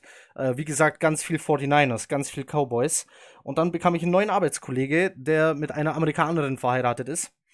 Äh, und der sagte, hey, ich habe all die coolen Fernsehsender, die du brauchst, komm am Sonntagabend vorbei. Äh, wir, wir gucken Football. Äh, ich bin selber Fan. Ähm, er war Carolina Panthers Fan, äh, damals noch mit seinem Jake Del Hom äh, Jersey unterwegs. ähm, also so ähm, an 2000 ungefähr, 99, 2000, 2001, da irgendwo. Und ähm, in der Woche, die ganze Woche, von, von Montag bis Sonntag, konnte ich nirgendwo hingucken, ohne dass ich äh, irgendwo ein Jets-Logo gesehen habe. Die waren überall auf einmal. Die waren, äh, Al Bundy hat Joe Namath getroffen. Äh, Bart, Bart, Bart Simpson hat Joe Namath getroffen. Alf hat, Alf hat Joe Namath getroffen. Äh, der King of Queens, ähm, der Prinz aus, ja. äh, der Prinz aus Zamunda, äh, hier Eddie Murphy mit einer Jet, äh, nein, sein Kumpel mit der Jetsjacke. Äh, Ghostbusters. Go äh, bei Ghostbusters 2 wird das Baby in einen Pulli von Joe Namath eingewickelt. Und, und die, die waren überall. Und dann wollte ich wissen, wer ist Joe Namath? Und, äh, äh, wer ist der Kerl eigentlich? Und habe dann die Geschichte gelesen mit dem garantierten Sieg im Super Bowl 3, äh, wie der Underdog den Titel holt. Und als ich dann am Sonntag da ankam und äh, wahrscheinlich das Ziel war, ich sollte ein Panthers-Fan werden, war ich eigentlich schon, äh, war ich eigentlich schon ein Jet noch vor dem Kickoff. Ähm, vor allem, weil ich mir dachte, hey, New York ist sowieso, da willst du unbedingt mal hin. Jeder muss mal nach New York und das gesehen haben. Ähm, die Stadt ist, äh, muss das, der tollste Ort der Welt sein, äh, denkt man sich ja immer so als, als Jugendlicher. Äh, wenn man mal da ist, bräuchte die Stadt mal einen neuen Anstrich. Aber, äh, aber ja, so, so war das. Die waren äh, allgegenwärtig einfach. Aber Knu Knuts Geschichte äh, kann das. Äh, Knuts Erlebnis mit den Jets war im Stadion 9-11. Knut, erzähl selber. Nein. Ja, ähm, ich hatte von Football keine Ahnung. Ein Freund von mir, hat dieses Jahr Super Bowl geguckt und auch, kannte sich auch so gut aus, hat mich dann zum Super Bowl gucken eingeladen. Und ich habe gesagt, warum soll ich sonntags nachts mich bei dir auf der Couch setzen und einen Sport gucken, den ich nicht kenne? Sagt er, weil es Alkohol gibt und Chicken Wings. Da habe ich gesagt, alles klar. Äh, dann habe ich über, über, Jahre den Super Bowl angeguckt, ohne da groß äh, mitreden zu können. Und 2011 war ich das erste Mal in Amerika, drei Wochen, so einen Roadtrip gemacht, eine Woche New York und dann zwei Wochen Westküste. Und der Cousin meiner Frau lebt in Manhattan, arbeitet so ein bisschen fürs Fernsehen, hat so gute Kontakte und sie meinte sie, oder ich meinte, wenn wir schon mal in New York sind, wollen wir mal gucken, dass wir zum, das war im September, wollen wir nicht mal gucken, dass wir zum Football kommen. Ich sagte, ja, ich frage ihn und hat er Karten besorgt und ich dachte wirklich, ich hatte null Ahnung, ich dachte, es wäre ein Preseason-Spiel oder so, ne? Und es war der 11. September 2011, also der 10. Jahrestag der Anschläge. Wir waren morgens auf dem Times Square, da wurde gerade das äh, Memorial eingeweiht und so Totenstille, ganz, äh, äh, ganz, ganz bewegend, die ganze Geschichte. Ähm, und sind dann irgendwann abends zum Stadion, das war ja Sunday Night. Und dann waren so viele Leute, ich dachte, das ist doch hier kein Testspiel, das ist doch. Äh und dann war es äh, halt der, äh, der, der Season Opener, der Home Opener, der erste Spieltag gegen die Cowboys. Ähm, ja, und wir haben, glaube ich, zum, zum dritten Viertel irgendwie mit 17 hinten gelegen und das Ding dann mit drei Punkten noch gewonnen, irgendwie mit so einem Field Goal mit auslaufender Uhr. Äh, Tony Romo hat einen Goal-Line-Fumble gehabt, Reeves hat kurz vor Schluss eine Interception gefangen und den an die 20 getreten, damit Nick Vogt den äh, reinkicken konnte. Ah, da gab es Reeves Island noch. äh, völlig abgefahren. Also ich, ich war schon bei, also es war eine Riesenpräsentation. Diese riesen USA-Fahne über Spielfeld wurde da eingeführt quasi alle hatten hier NYPD-Police äh, an und äh, Fire Department New York und so eine Sachen. Äh, Robert De Niro hat eine Rede gehalten und Jay-Z hat eine Rede gehalten und in den Unterbrechungen wurden dauernd irgendwelche Medal of Honors verliehen. Das war total abgefahren. Ich habe gedacht, ich, sitze in, in, meinem eigenen Film. Das war Träumchen. völlig krass. Völlig krass. Und dann so ein Spiel noch, äh, was dann so kurz vor Schluss so gedreht wird. Und ja, und dann war ich äh, infiziert. Und dann bin ich nächsten Tag in die Fifth Avenue gefahren. Da gab es noch einen Fanshop in Manhattan. Hab da mein ganzes Urlaubsgeld auf den Kopf gehauen. Zum Glück war meine Freundin mit und hat gesagt, jetzt äh, reiß dich mal zusammen. Ne? Wir müssen ja auch die Koffer noch zukriegen, wenn wir weiterfahren wollen. Ja, und dann bin ich nach Hause gefahren. War ich wieder zu Hause, habe mir, hab mir ein altes Madden gekauft, die PlayStation 3. Habe mir quasi dann Football selber beigebracht durch, durch Madden spielen. Ja. Und habe dann irgendwelche schlechten Internetstreams geguckt. Sonntags immer bis dann rankam und das hat mich, hat mich dann nach einem Jahr auch gelangweilt, dann habe ich meinen Game Pass geholt und ja, so war es bei mir. Nicht schlecht. Coole Story. Ja, vielen Dank. kann ich auch nichts für. bei solchen Läden in den States kriegst du halt Sachen, die kann man einfach nicht bestellen. Ne? Also ja, du ja, und, und, du kannst es anprobieren. Also bei den größten Tabellen, bei den Amis, das ist auch kein durch. Ja. Da ist dann eine L auf einmal eine 4XL und andersrum und Dem aber, äh, der, in dem Shop war ich auch noch. Wo wir gerade bei Football Live gucken sind, ich war tatsächlich 2018, hatten wir eine Reise gemacht mit unserer Gang in Germany. Waren wir an der Fortham University, Fortham Rams gegen, ich weiß es nicht. aber wir, da hat nämlich Dings äh, studiert, wollte ich noch kurz sagen. Vince Lombardi hat da äh, studiert und ich glaube sogar auch gecoacht. Da hat er, glaube ich, angefangen zu coachen. Ja. Der andere kennt ihn vielleicht. Nice. Schon mal von gehört. Aber ist auch, das ist auch völlig wie ein Film. Das ist ein Campus, der sieht aus wie diesen Hollywood-Film hier, mit, also diese Teenie-Filme. Alles grün und alles schick, alte Häuser und das ist halt in der Bronx. Und du gehst halt durch das Schultor und das ist dann die Bronx. Und das, so wie man sich die vorstellt, ne? Ja. Da bist du aus, dein, aus deiner rosa Wolke wieder rausgerissen, wo, wo junge Mädchen in kurzen Röcken rumlaufen und äh, siehst halt die Realität. Ja. Sehr krass, auf jeden Fall. Coole Erfahrung, auf jeden Fall. Ja. Ja, also, es gibt da leider kein Alkohol im College. Ihr habt beide auf jeden Fall genug erlebt, um äh, richtige Football-Fans zu sein, würde ich sagen. Also, das. Und vor allem mitzureden, ne? Ja. Ja, ja also ich habe mir eure Podcasts auch angeguckt und ich finde, ihr habt echt coole Sachen, die ihr äh, nennt und über Dankeschön. die ihr spricht. Ja. Ja, das sind, äh, sind schon lauter, lauter Verrückte hier. Ähm, also äh, die teilweise sich Tag und Nacht mit nichts anderem beschäftigen als äh, Football und natürlich den New York Jets. Und das ist äh, als Jets-Fan, vor allem die letzten 20 Jahre, ist es einfach nicht leicht. Das, äh, für die 49ers geht es ja vielleicht gerade wieder bergauf. Steelers haben immer ein Wörtchen mitzureden.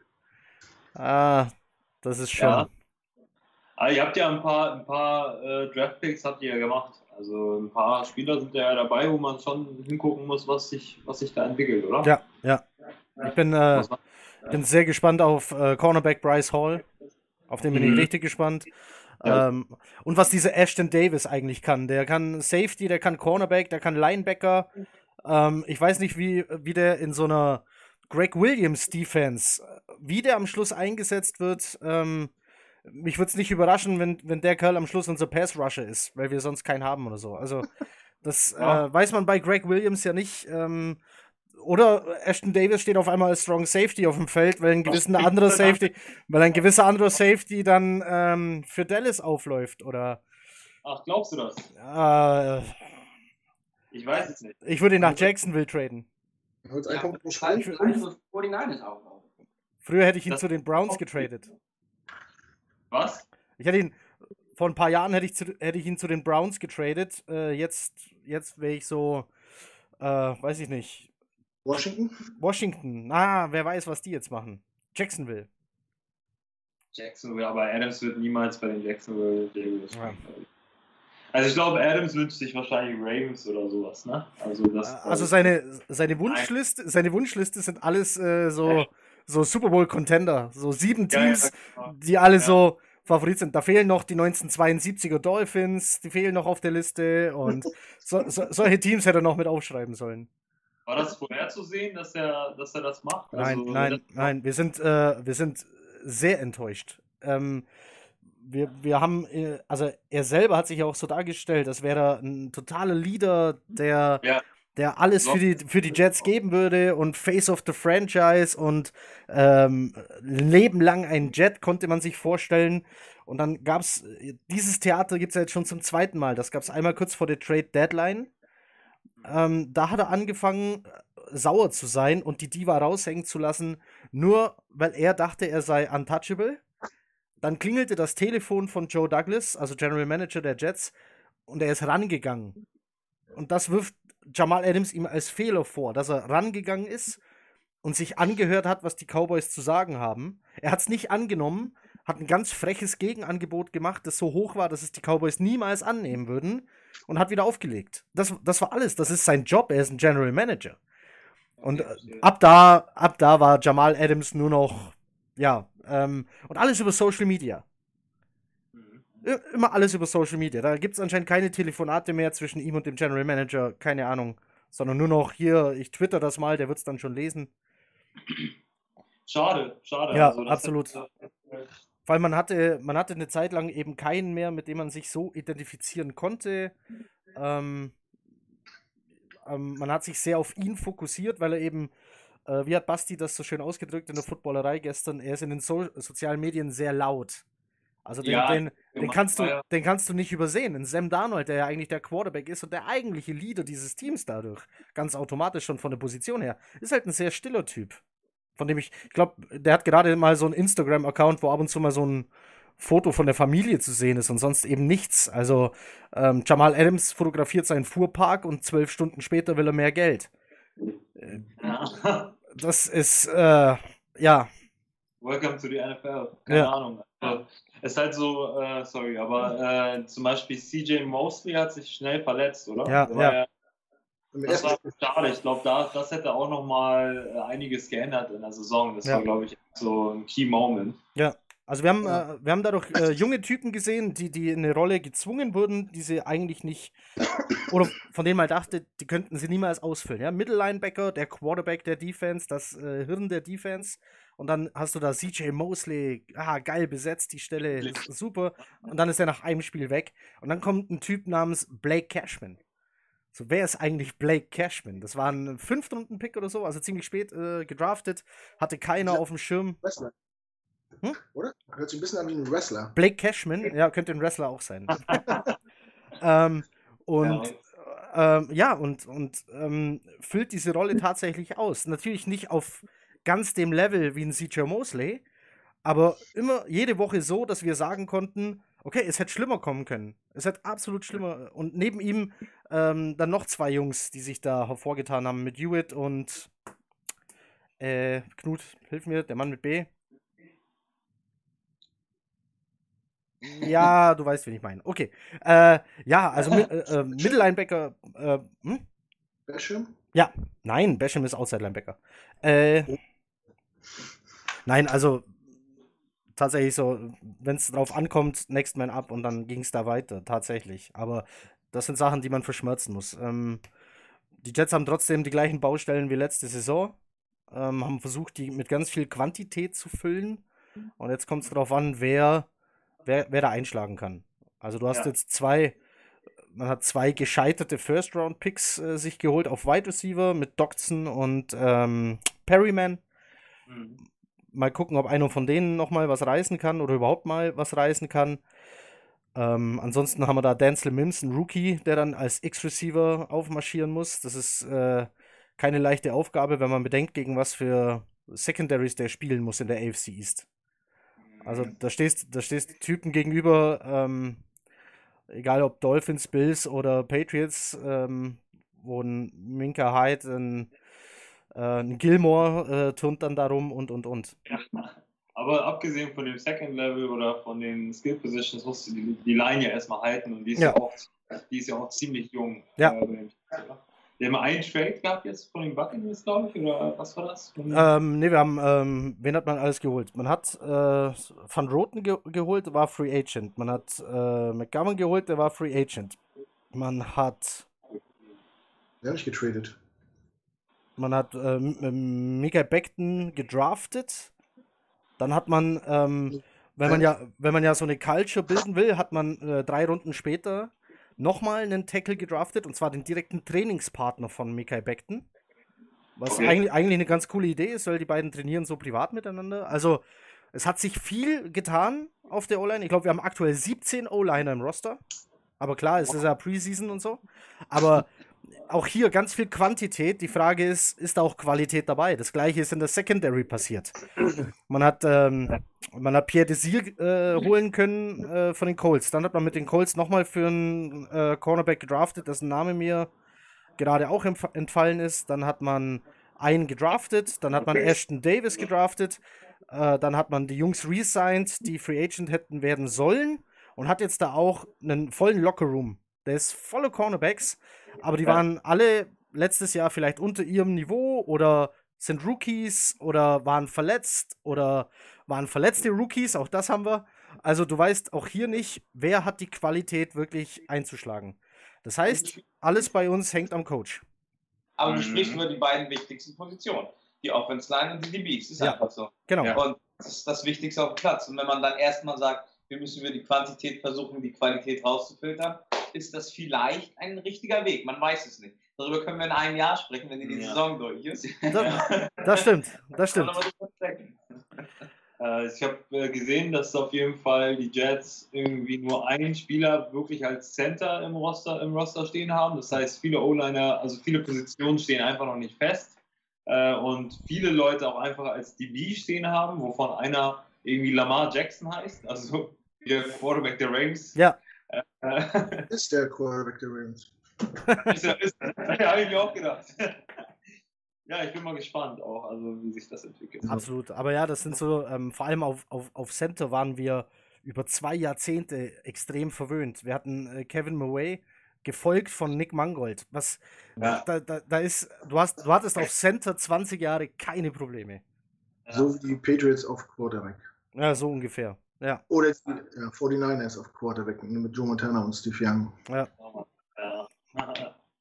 Äh, Aber die Jungs haben es ganz gut äh, erfasst, gerade mit äh, der Verletzung von Mosley. Wir waren ja alle sehr euphorisch Anfang der letzten Saison, als wir Sam Darnold geht sein zweites Jahr, Mosley geholt, Bell geholt, neuen Coach.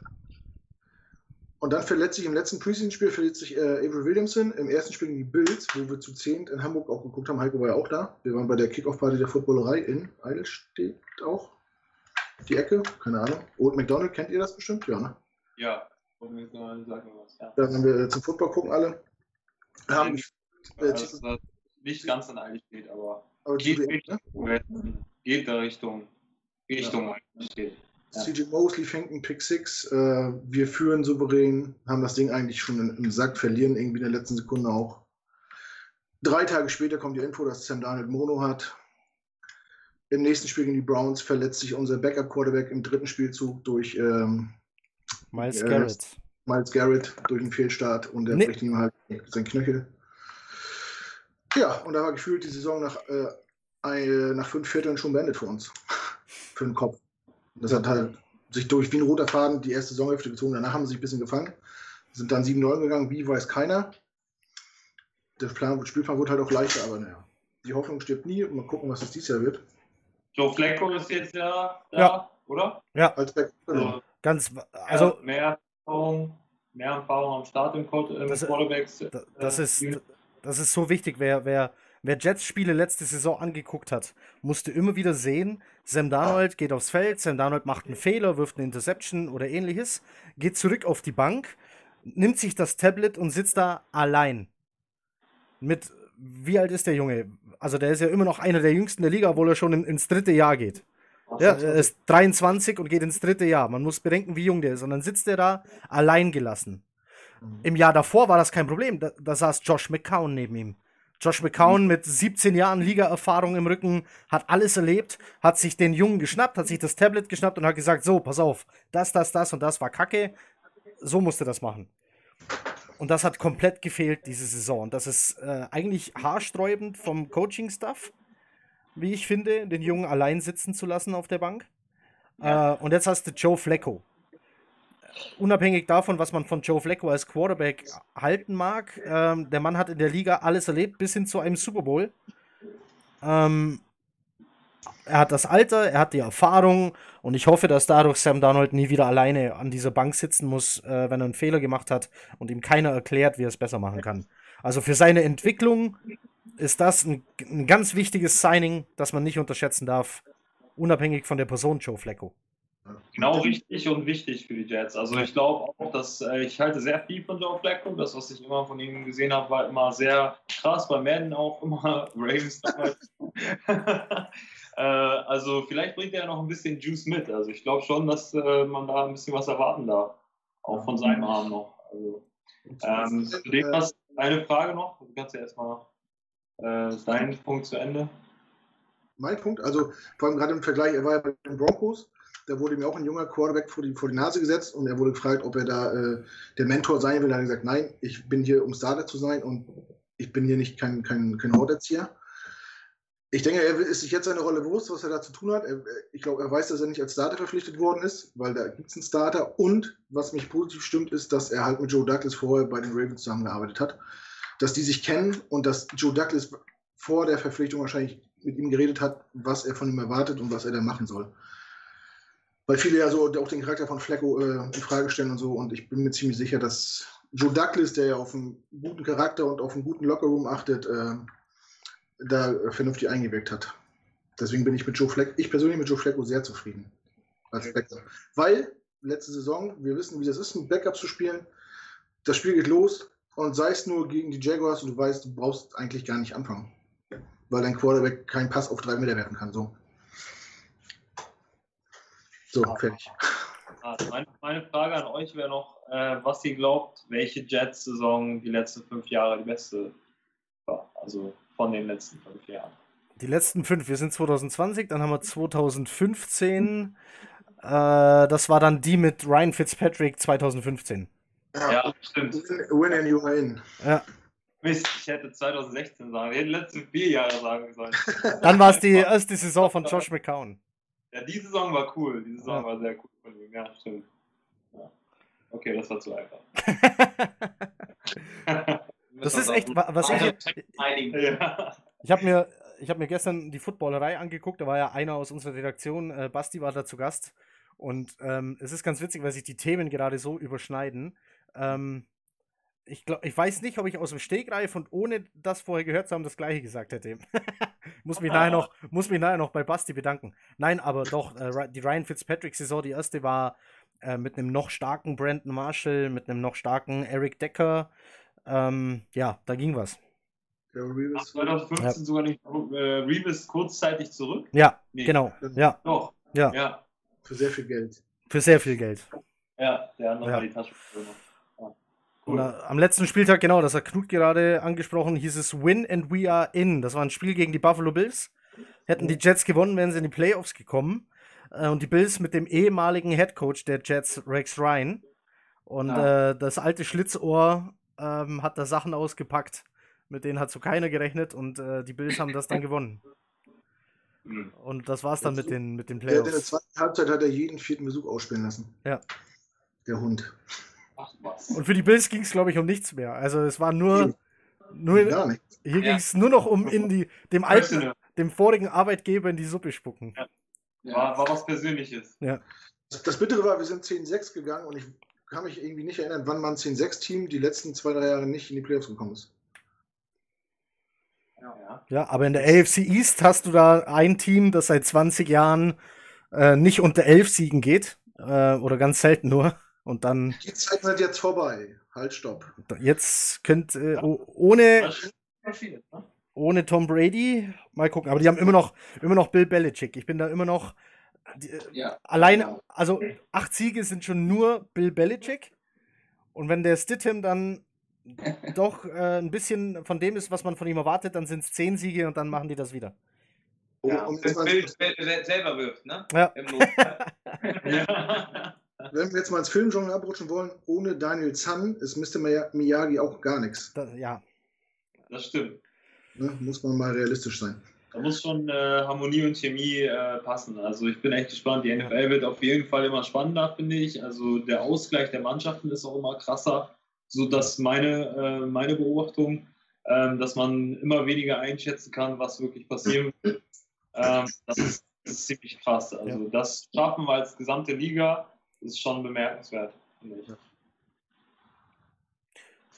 Wir haben noch äh, ein Thema auf der Agenda.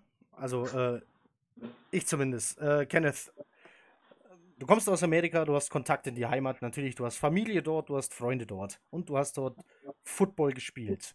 In Deutschland ähm, erleben wir gerade durch die Presse eine Bewegung unter dem Hashtag Black Lives Matter. Mhm. Ich, ich glaube, viele Deutsche soladi so sodalis nein, Knut, sag's. Solar, solaridieren sich? Äh, da, das wohl, äh, danke, äh, sich damit. Ähm, oh, gleichzeitig leben wir hier anders. Äh, Rassismus gibt es auch hier. Das äh, weiß man spätestens, wenn man, wenn man sich Wahlergebnisse anguckt, weiß man, dass äh, Rassismus eine Tatsache ist, auch hier bei uns. Aber was der Hashtag Black Lives Matter bedeutet für dich, was genau? Um, so ich würde das lieber auf Englisch sagen. Um, uh, so um, as I mentioned earlier, um, I'm a 49ers fan, and some people who aren't familiar with the 49ers are more familiar with the 49ers now because of, because of Colin Kaepernick. Um, and as we know, in August 2016, Colin Kaepernick, well, during the preseason of August uh, 2016, Colin Kaepernick along with his teammate Eric Reed, they began to sit, and then they later started to kneel during the the national anthem to protest against police brutality and racial inequality in the U.S. Um, and systemic racism in the U.S. has very deep and ugly roots. Um, but nowadays we have better technology, so people are able to record racist acts and make it more visible to the world.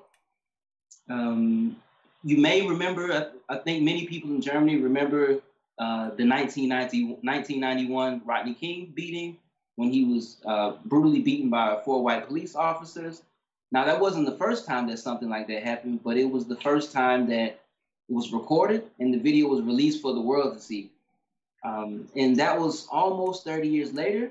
Uh, sorry, that was almost 30 years ago, but it seems like not much in the US has changed in terms of that.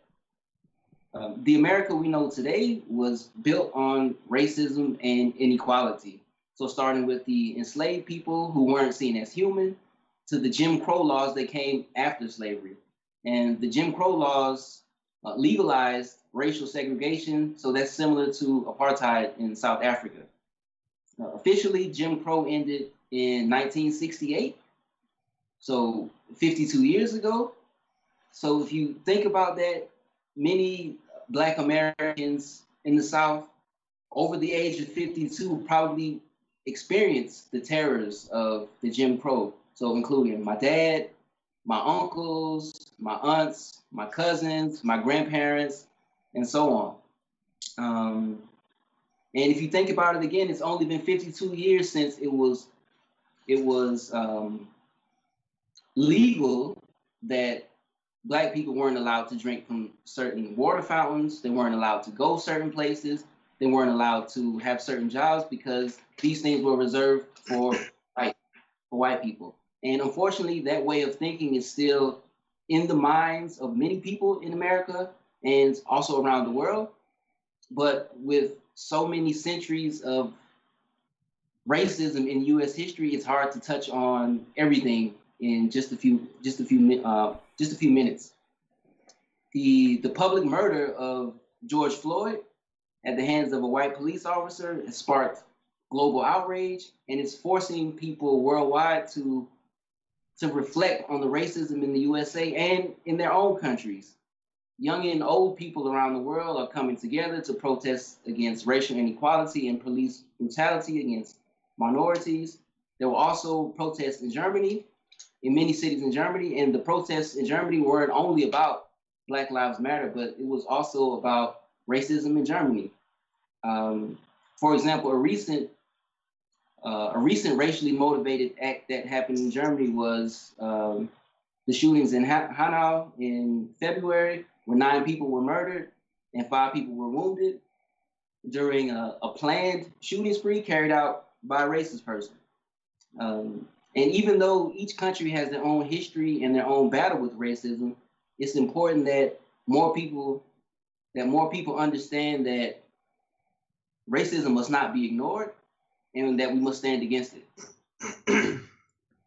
and nowadays, people also have the opportunity to to live more diverse lives by connecting with people online and connecting with people through social social media platforms. And the internet is pretty much a world without borders. But sports also play a key role in the fight against racism. And diversity is the foundation of Hamburg United, and we support the fight for equality. And as a club, we are more than just football. And um, as a club, we want to bring people together to empower them to create a safe space where everyone can grow, develop, and mature into tolerant and responsible adults that reflect on the world they live in and contribute to a better society. Yeah, so. Amen. Ähm, ja, richtig cool, dass du äh, auch nochmal den Punkt äh, zu uns wieder zurückgebracht hast, quasi. Um, do you want to, like, do you have a saying? Richtig cool. Also, ähm, äh, für die, die es nicht verstanden, ich weiß nicht, ob wir Subtitles reinschreiben können, weil das alles zu übersetzen wäre jetzt äh, die Hölle für mich. Aber ähm, es ist auf jeden Fall wichtig, ähm, dass wir das auch verstehen, was passiert. Und dass wir unseren Spielern und vor allem den Menschen um uns herum äh, auch die Möglichkeit geben, darüber zu sprechen und einen Nenner zu finden oder ähm, dass jeder seine Meinung sagt. Ne? Weil ganz oft äh, merke ich das zum Beispiel hier in Deutschland, dass alle einfach dann irgendwas dahin sagen, was sie gerade gelesen haben oder irgendwie unüberlegt etwas ähm, dazu sagen. Und ähm, deswegen, also dieses Thema äh, ist schon sehr interessant und wichtig, äh, vor allem jetzt, in, äh, dass in dieser Zeit so etwas rauskommt, ähm, äh, ist, ist auf jeden Fall die Chance für die Bevölkerung und so wie wir reagiert haben, ähm, ist, schon, ist schon krass. Ja, äh, wir werden versuchen, ähm, den, den ganzen Text von Kenneth nochmal zusammenzufassen. Es war ähm, ein, ein, ja, es ging durch die Geschichte der USA quasi. Es ähm, nicht nur den Bezug gefunden zu den 49ers und Colin Kaepernick, der es gewagt hat, äh, sozusagen bei der Hymne zu knien, ähm, was dann ja Proteststürme ähm, ausgelöst hat in Richtung Missachtung der Flagge und so weiter, aber eben auch eine Bewegung äh, für die Rechte der schwarzen Bevölkerung ins Rollen gebracht hat. Ähm, vor allem hat Kenneth zu bedenken gegeben, seit wann es Rassismus und systematischen Rassismus gibt und wie kurz es erst Gesetze gibt oder Gesetze abgeschafft wurden, die es Schwarzen verboten haben, die gleiche Toilette zu benutzen, den gleichen Wasserspender oder ähm, im, äh, im, selben Bus zu fahren oder im Bus an bestimmten Plätzen zu sitzen. Und ähm, dass das noch gar nicht so lange her ist. Und ja, hat ja, zwei Generationen, ja. ja. Ist nichts und hat am Schluss den Bogen äh, zu Hamburg United geschlagen, die als Sportorganisation es schaffen können, äh, Grenzen äh, zu überwinden, egal wo die Grenzen sind. Sind sie auf der Landkarte oder im Kopf. Das ist, ähm, damit habe ich es, glaube ich, halbwegs gut zusammengefasst. Das war bei weitem nicht alles. Kenneth wollte das in Englisch machen, was, mit was wir absolut einverstanden sind, weil er sich äh, in seiner Muttersprache natürlich einfach wohler fühlt und dadurch besser zum Ausdruck bringen kann, was er eigentlich sagen will. Das ist ähm, nochmal, wir versuchen ähm, das nochmal in Textform hinzubekommen, dass man auch alles mitbekommt, was er gesagt hat. Wir lassen uns da was einfallen. Ähm, ich will noch ein letztes Thema dann dadurch anschneiden, durch das, was ihr angeschnitten habt, Sport und Rassismus und dass man ihn überwinden kann. Und jetzt redet die NFL davon, äh, Teams zu belohnen, wenn sie Coaches, Manager, ähm, sogenannte ethnische Minderheiten ähm, in bestimmte Positionen einstellen. Also sprich, Teams, ein Team soll im Draft nach oben rutschen, wenn es einen schwarzen Headcoach einstellt. Ist das. Also mich interessiert eure Meinung dazu. Ist das, ist das ein Weg, den man gehen kann, oder ist das ähm, totaler Quatsch, weil es ja die eigentliche Ursache, nämlich den Rassismus, gar nicht bekämpft? Oder wie empfindet ihr das? Darf ich? Knut darf gerne anfangen. Gerne. Ja. Ich finde es also ich find's lächerlich. Also ich, wenn ich farbig wäre, würde ich es auch lächerlich finden. Ich finde es als Weißer lächerlich. Ich will einen Job haben, weil ich mich äh, durch meine Qualifikation da, dafür anbiete, weil ich gut bin in dem, was ich mache. Nicht, weil ich eine Frau oder ein Mann bin, weil ich weiß oder schwarz bin, weil ich vier Meter groß bin oder nur ein Meter groß bin. Völlig Banane. Und ich, ich, ich kann mir nicht vorstellen, dass ein, dass ein farbiger Coach oder ein äh, äh, Südamerika, Hispanio, keine Ahnung, irgendeine Minderheit, wird sich doch dann immer fragen, wenn er eingestellt wird, bin ich jetzt hier, weil die an mich glauben, weil die an mich glauben, was ich kann und weil die denken, dass ich denen weiterhelfe, oder weil sie es müssen, um gut dazustehen und vielleicht im Draft hochzurutschen. Das ist absolut der falsche Weg. Das ist absolut in meinen Augen der falsche Weg und das kann nicht die Lösung sein. Das, damit bekämpft man keinen Rassismus. Tut mir leid. Da, Daniele hebt schon den Finger. Ja, genau. Also tatsächlich ist es so, ich finde es sehr, sehr schwierig. Auf der einen Seite äh, sage ich auch, ähm, es ist doof, wenn man eine Quote ist.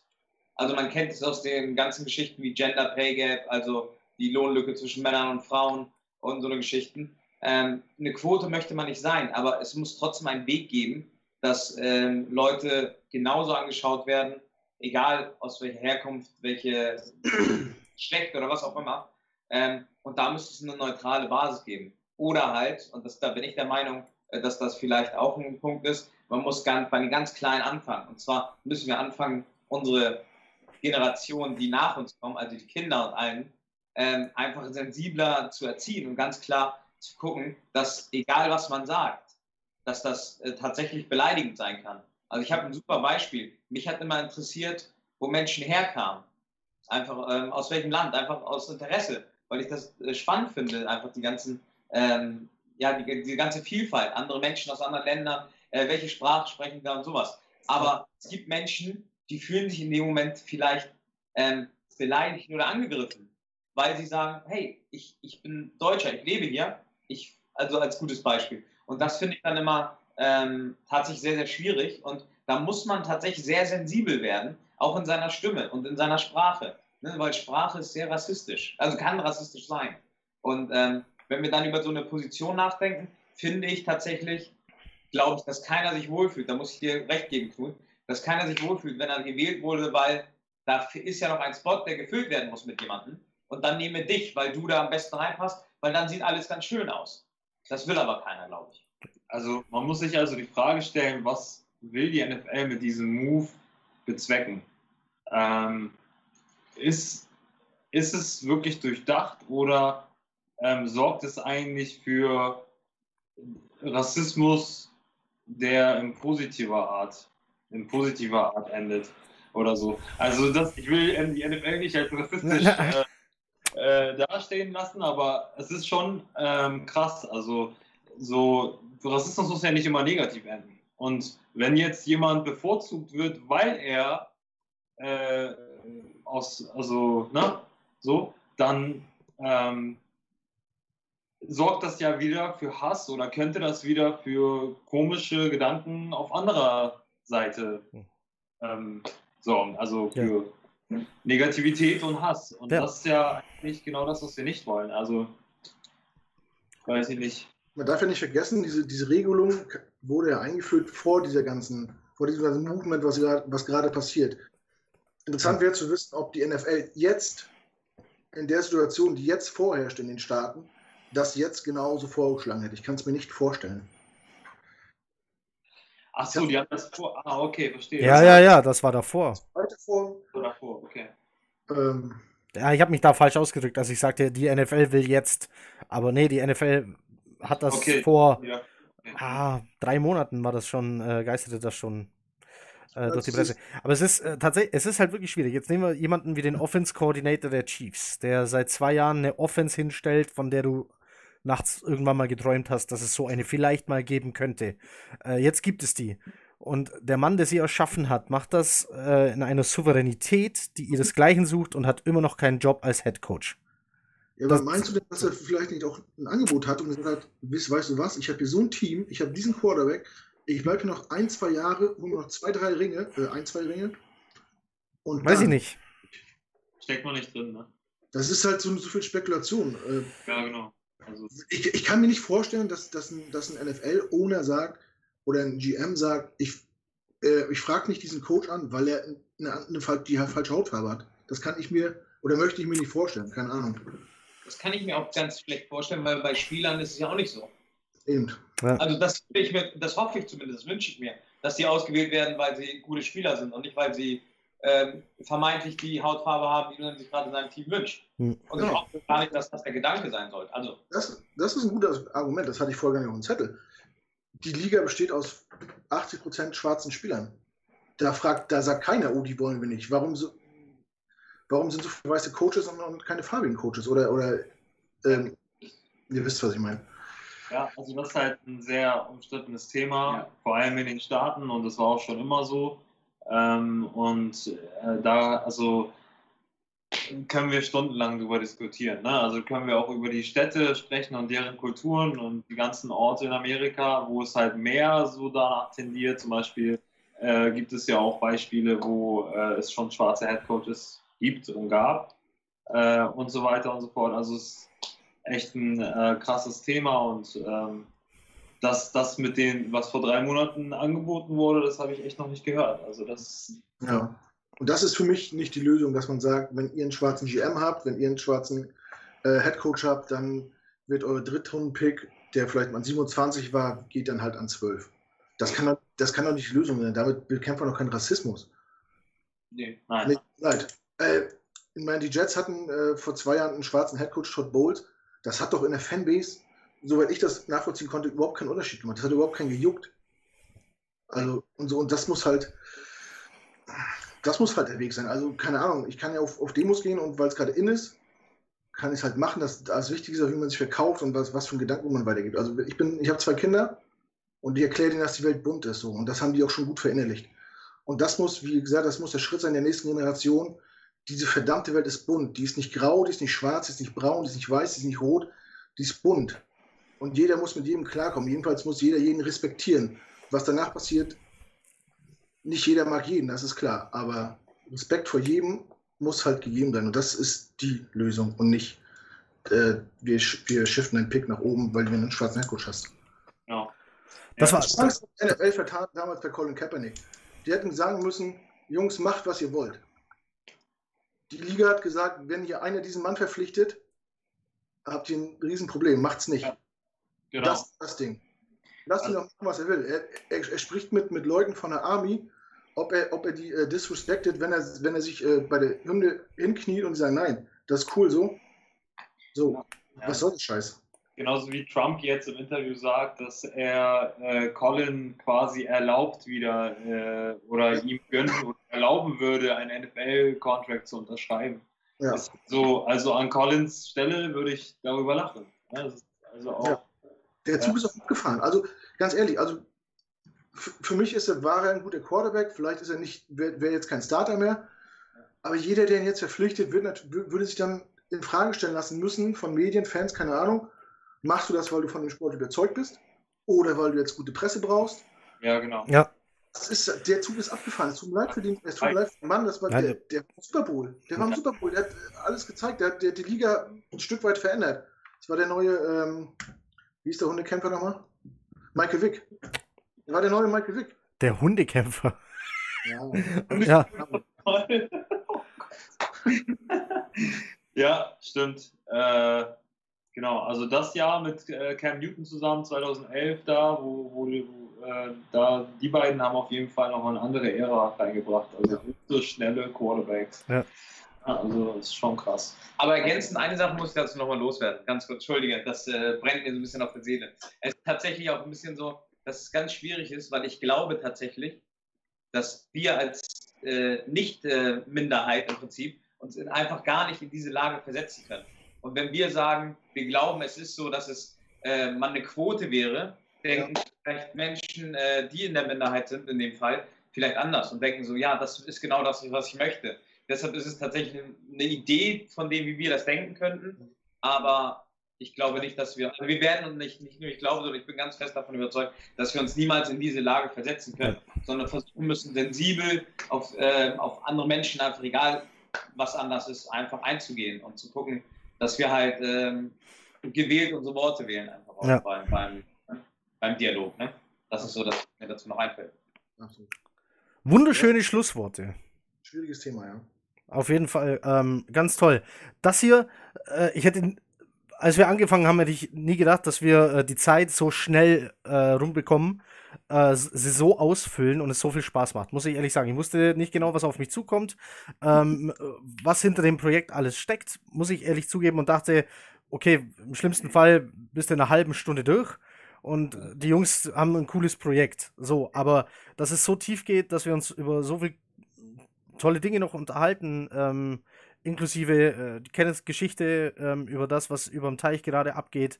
Äh, sensationell. Ähm, ich hoffe, jeder, der hier zuhört, äh, dem hat es auch Spaß gemacht, auch wenn es jetzt mal nicht nur um die Jets ging, sondern mal um was ganz anderes.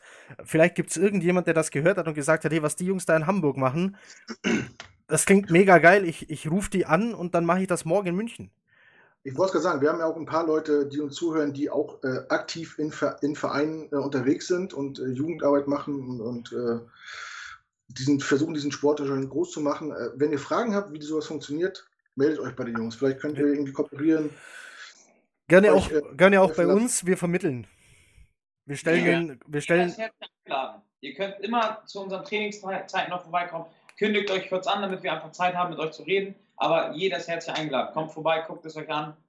Vielleicht können wir euch bei irgendwas weiterhelfen, wo ihr in einer anderen Stadt vielleicht was vorhabt. Es ist kein Problem. Es ist äh, kein äh, Geheimrezept, das wir haben, sondern wir sind einen Weg gegangen, wo wir hoffen, dass andere vielleicht das nachmachen. Sehr cool jedenfalls. Und wir wünschen euch für die Zukunft alles erdenklich Gute. Ähm, wer weiß, vielleicht sitzen wir in einem Jahr wieder hier und äh, Ich wollte es gerade vorschlagen, dass wir in einem Jahr mal so festhalten, dass wir es nochmal machen und einfach, einfach mal gucken, wie sich dieses Projekt Hamburg United entwickelt hat. Würde mich sehr interessieren. Ja. Obwohl ich weiß, ich, äh, wenn wieder Football gespielt werden darf, äh, auch öfter mal da sein werde. Sehr, sehr gerne. Sehr, sehr gerne. Super, super, super. Vielen Danke. Dank. danke, dass ihr hier wart. Ähm, vielen Dank an alle, die sich das gegeben haben, wann auch immer ihr das hört. Einen guten Morgen, guten Abend, eine gute Nacht. Vielen Dank für die Aufmerksamkeit. Macht es gut. Bis denn. Grüß- Ciao. Grüße nach Hessen.